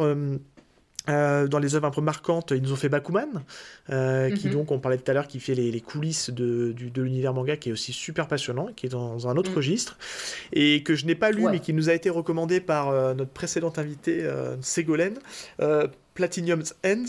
Platinum on revient un peu à cette idée de, de, comment dire, de, de divinité, de d'ange et de démon. Et euh, voilà, je l'ai pas lu, je sais pas ce que ça vaut, je sais pas si tu l'as lu toi, euh, Calvin. Moi non plus, non, non, je l'ai pas, je l'ai pas encore lu. Mais il paraît que ça, ça s'approche un peu, hein, ça se rapproche, euh, c'est ce qu'il y a peut-être de plus proche dans ce qu'ils ont fait de Death Note apparemment. Ouais, c'est possible. Bah écoute, à l'occasion, pareil.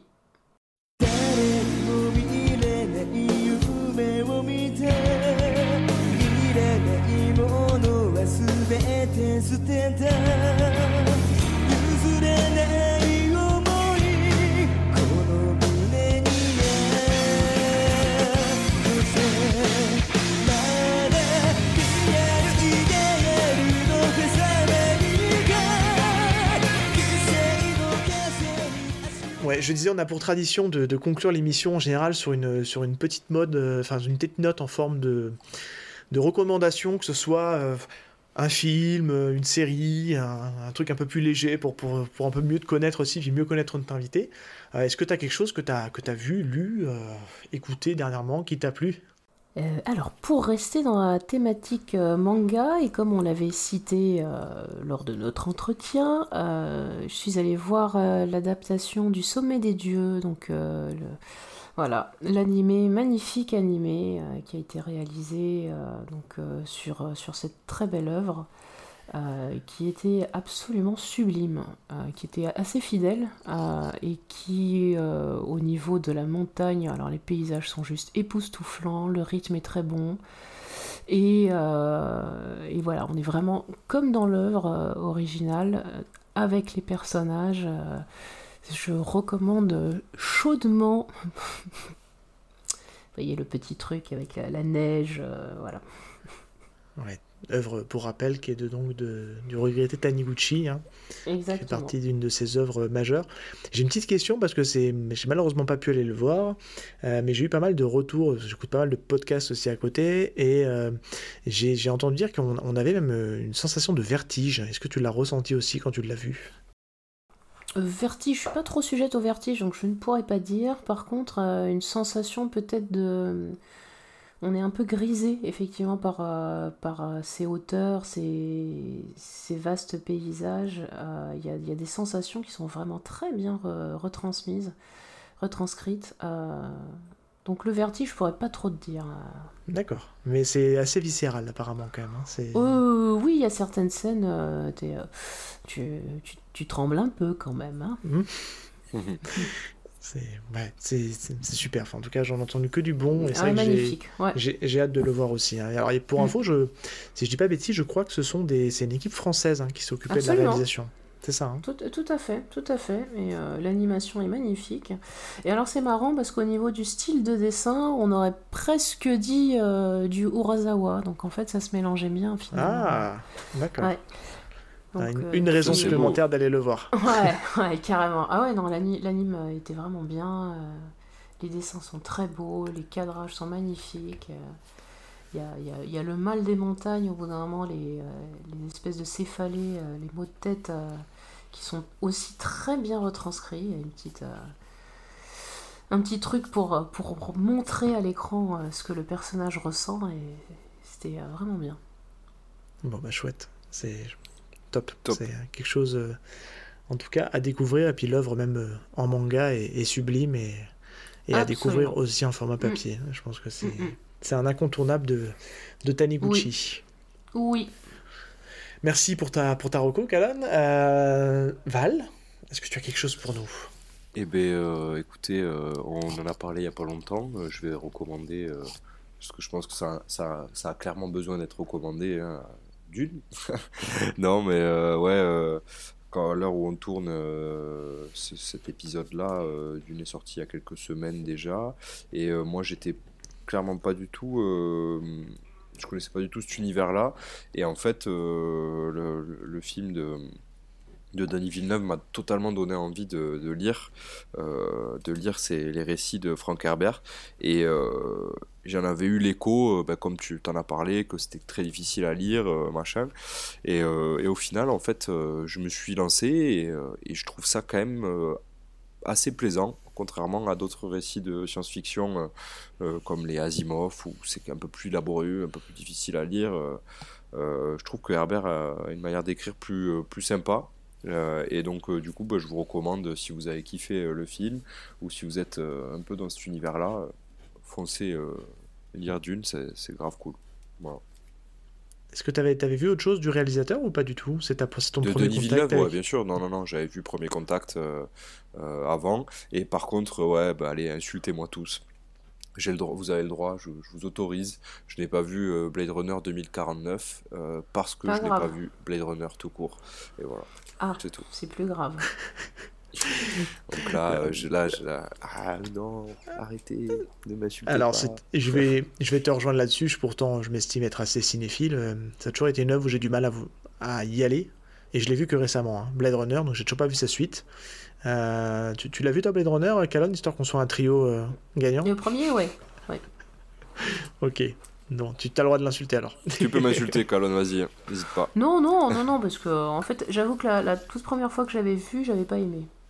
Ouais, ça m'a fait cet effet-là aussi. Ça m'avait pas parlé, c'était un peu chelou, c'était. Euh, Donc il faudrait que je le vois, quoi. C'est juste une question de volonté. Après, Blade Runner, c'est compliqué parce qu'il y a, il y a plein de versions possibles. Ça a été c'est un film où il y a je sais pas combien de director's cut, ça a été refait, retouché. Mm c'est voilà, c'est c'est faut je, je, pourrais pas te dire, moi j'ai vu la version Netflix, je sais pas si c'est la meilleure version ou pas, mais après tu as les les puristes qui en parleront mieux que moi. Et là, il y est euh, plus sur Netflix, je voulais le regarder et, euh, enlevé. Ouais. Mais en tout cas, ouais, sur Denis Villeneuve, euh, moi je trouve que c'est un, un, réalisateur intéressant. Moi j'ai beaucoup adoré son premier contact. Très fort. Vraiment, moi aussi, premier contact, c'est vraiment très chouette. Ouais. Et euh, un peu moins perché, euh, il y a eu Enemy. Je sais pas si vous avez vu Enemy avec euh, Jake Gyllenhaal, qui, est, qui, est, qui pour le coup laisse un peu perplexe euh, sur la fin du film. Euh, parce que ça, ça explique rien en fait, ça nous, ça nous laisse dans un flou total pendant tout le film de qu'est-ce qui est vrai, qu'est-ce qui est pas vrai. Et ça ne résout pas, ça ne répond pas à cette question enfin. Donc c'est à nous de le revoir derrière pour comprendre ce qu'il a voulu nous dire. Ennemi. Euh, ouais, c'est un film très énigmatique et en plus accessible peut-être, qui est aussi très bien et toujours avec Jake Gyllenhaal, je trouve, qui est, qui est qui est pas mal avec, avec comment il s'appelle, avec Logan. Aidez-moi. L'acteur qui ah, joue euh, Hugh Jackman. Ah, oui, oui, Jackman. Hugh Jackman, qui est super. Il part à la recherche de sa fille qui a été kidnappée et c'est vraiment un super film euh, avec une fin pareil assez euh, assez énigmatique donc, donc voilà mais c'est un, un, super réalisateur et il faut que je trouve le temps aussi d'aller voir Dune au cinéma qui a l'air qui a l'air vraiment très chouette et les retours sont sont vraiment très bons. bon. Qu'est-ce que tu disais, Karen? Pardon? Non, je dis les retours sont plutôt bons, oui.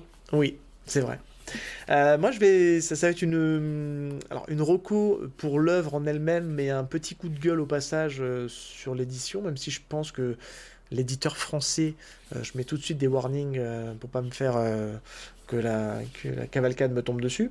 Je, je pense que le. Non, non, c'est japonais. Mais je pense qu'à mon avis, l'éditeur n'y est pas pour grand chose parce que j'ai compris deux, trois choses sur ces nouvelles éditions.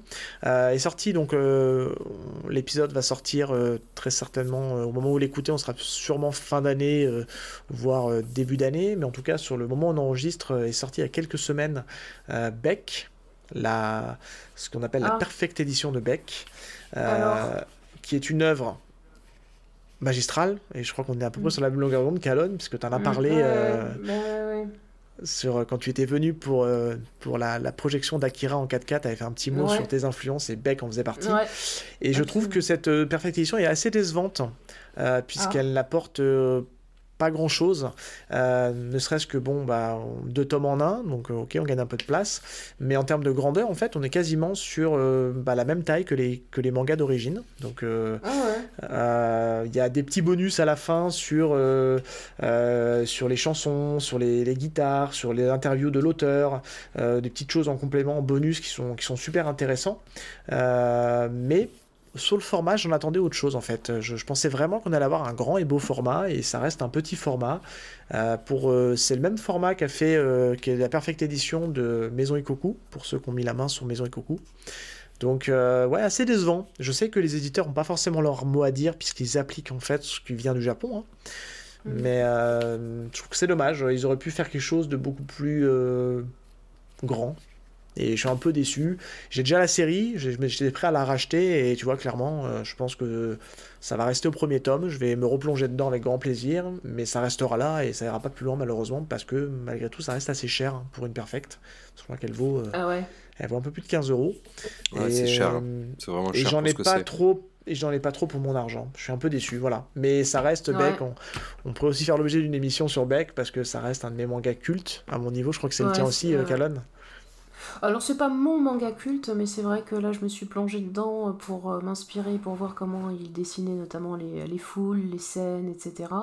Euh, et du coup, euh, bah, j'ai bien fait de pas revendre les quelques tomes que j'avais parce que je voulais me, me, prendre la perfecte édition, mais je la prendrai quand même juste pour les tomes que je n'arrive plus à trouver parce qu'en fait c'est c'est plus c'est plus édité effectivement. Donc j'ai un trou dans, dans, la collection que je vais comme ça pouvoir euh, ouais, boucher. Je, pense qu'on sera sur les mêmes tailles, hein. après ce sera pas la même épaisseur, mais pour moi on est sur les mêmes tailles. Il euh, n'y a pas une, un vrai gap euh, au niveau de taille de page et pagination, donc ouais, un peu déçu. Ça reste un très beau produit, ça reste super pour ceux qui n'ont jamais lu Beck et qui souhaitent découvrir Beck. Mm. Mais voilà, ça reste un, objet qui est assez gros hein, quand même. Hein.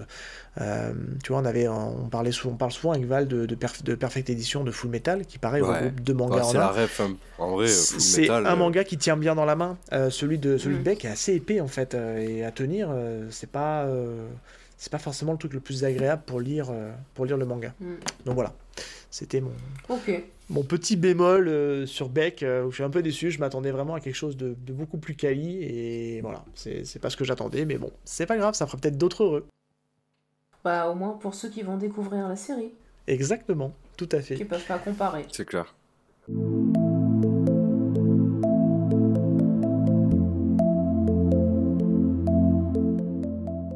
Calonne, merci, merci mille fois d'avoir accepté euh, l'invitation. J'espère que tu as passé bah, un bon moment de notre compagnie. Excellent. Bon, eh ben c'est super, tu reviens, tu reviens quand tu veux. Euh, c'est l'instant promo, est-ce que tu peux nous rappeler où est-ce qu'on peut te retrouver? Parce qu'il paraît que c'est d'usage dans le monde du podcast de rappeler où est-ce qu'on peut te retrouver, donc un ah, petit moment un peu promo. Donc on t'écoute, c'est sûr que tu as plein de choses à nous dire. oh bah écoutez, on peut me retrouver euh, bah, sur Facebook, Calon BD Manga, euh, sur Instagram, sur Twitter, sur YouTube, même si ma chaîne n'est pas très active, et sur Twitch. Donc, euh, tu peux rappeler ce que tu fais sur Twitch Parce que c'est euh, alors ce que tu fais. bien sûr. Pas, pas beaucoup de monde qui le fait, je trouve que c'est bien. Il n'y a pas assez. Bon, alors c'est bien, alors on va, on va essayer de le entraîner les copains alors à faire ça, même si je suis pas la première à le faire. Hein. J'ai d'autres copains qui, euh, qui, dessinent, des copines qui dessinent euh, et qui se filment. Donc en fait, je fais des sessions de live drawing. Donc je réalise en direct euh, mon, manga en, tout en répondant de façon très décontractée, sans prise de tête au chat. Et t'as un vrai bon setup, je trouve. C'est, on sent que t'as travaillé le truc et, et, tu mériterais que d'avoir plus de, gens à te regarder parce que c'est vraiment oh, très chouette ce que tu fais. eh ben, n'hésitez pas à partager, hein, euh, même ceux qui écoutent et qui m'entendent, n'hésitez pas à venir faire un tour, euh, passer sur le chat, papoter un moment, poser des questions. Moi, j'aime, euh, bah, comme on l'a dit, hein, j'aime bien partager un petit peu ma vie professionnelle, mon travail, ce que je fais. Et puis, et puis de temps en temps, y a, quand je suis sur le storyboard, J'essaye de réfléchir à voix haute, histoire que ça puisse être aussi utile pour ceux qui, euh, écoutent et, regardent, euh, qui euh, comprennent ce que j'ai dans la tête et comment en fait je passe du script aux, prémices du dessin, comment je construis ma page, voilà, quelques, quelques petits trucs, quelques petites astuces éventuellement, avec la bonne humeur. Et oui, un sujet passionnant. On rappelle donc qu'il y a ton manga qui est toujours disponible euh, à la vente euh, aux éditions Glénat versus Fighting Story en 4 tomes. Euh, il faut vraiment y aller, enfoncer parce que c'est vraiment, vraiment un super, un super objet et, un super manga et en 4 tomes au prix d'un manga normal, il faut le préciser. Hein. c'est vraiment le, le, même prix qu'un manga normal. Et en 4 tomes, voilà, vous prenez les 4 tomes d'un coup, comme ça vous êtes tranquille. Et puis vous avez, vous avez l'histoire ou l'arc complet, ça jamais, on laisse en suspens. voilà. Mais voilà, faut foncer chez votre libraire préféré. Et puis, euh, et puis s'il l'a pas, bah, vous le commandez. Et, et, ça fera une super histoire à rajouter à votre, à votre collection. Voilà, exactement. Val, nous, on peut nous retrouver toujours sous Twitter. On a, on a un peu plus bossé la page Twitter. Donc c'est at euh, YPDLM pour Y a-t-il un pilote dans le manga en, version acronyme, euh, underscore podcast. N'hésitez pas à aller suivre le compte, on essaie de, l'alimenter tant qu'on peut. On essaie aussi sur Instagram euh, avec le même arrobase. Et, et, puis voilà, et puis la petite phrase d'usage qui, qui dit que, ben, que si cet épisode vous a plu, faut pas hésiter à en parler autour de vous, hein. c'est comme ça que ça marche, le bouche à oreille, et à nous laisser des commentaires, des avis, des retours, ça nous fait progresser. Vous écrire sur Twitter. Exactement. Et puis, euh, et puis de partager autour de vous, et puis euh, histoire de faire parler du manga et, de ceux qui le font. Voilà. Merci Calonne encore une fois. Merci, beaucoup. à tous les deux. C'était génial. Euh, c'était vraiment super, ouais. Et puis à très bientôt dans Y a-t-il un pilote dans le manga? Ciao tout le monde Salut Au revoir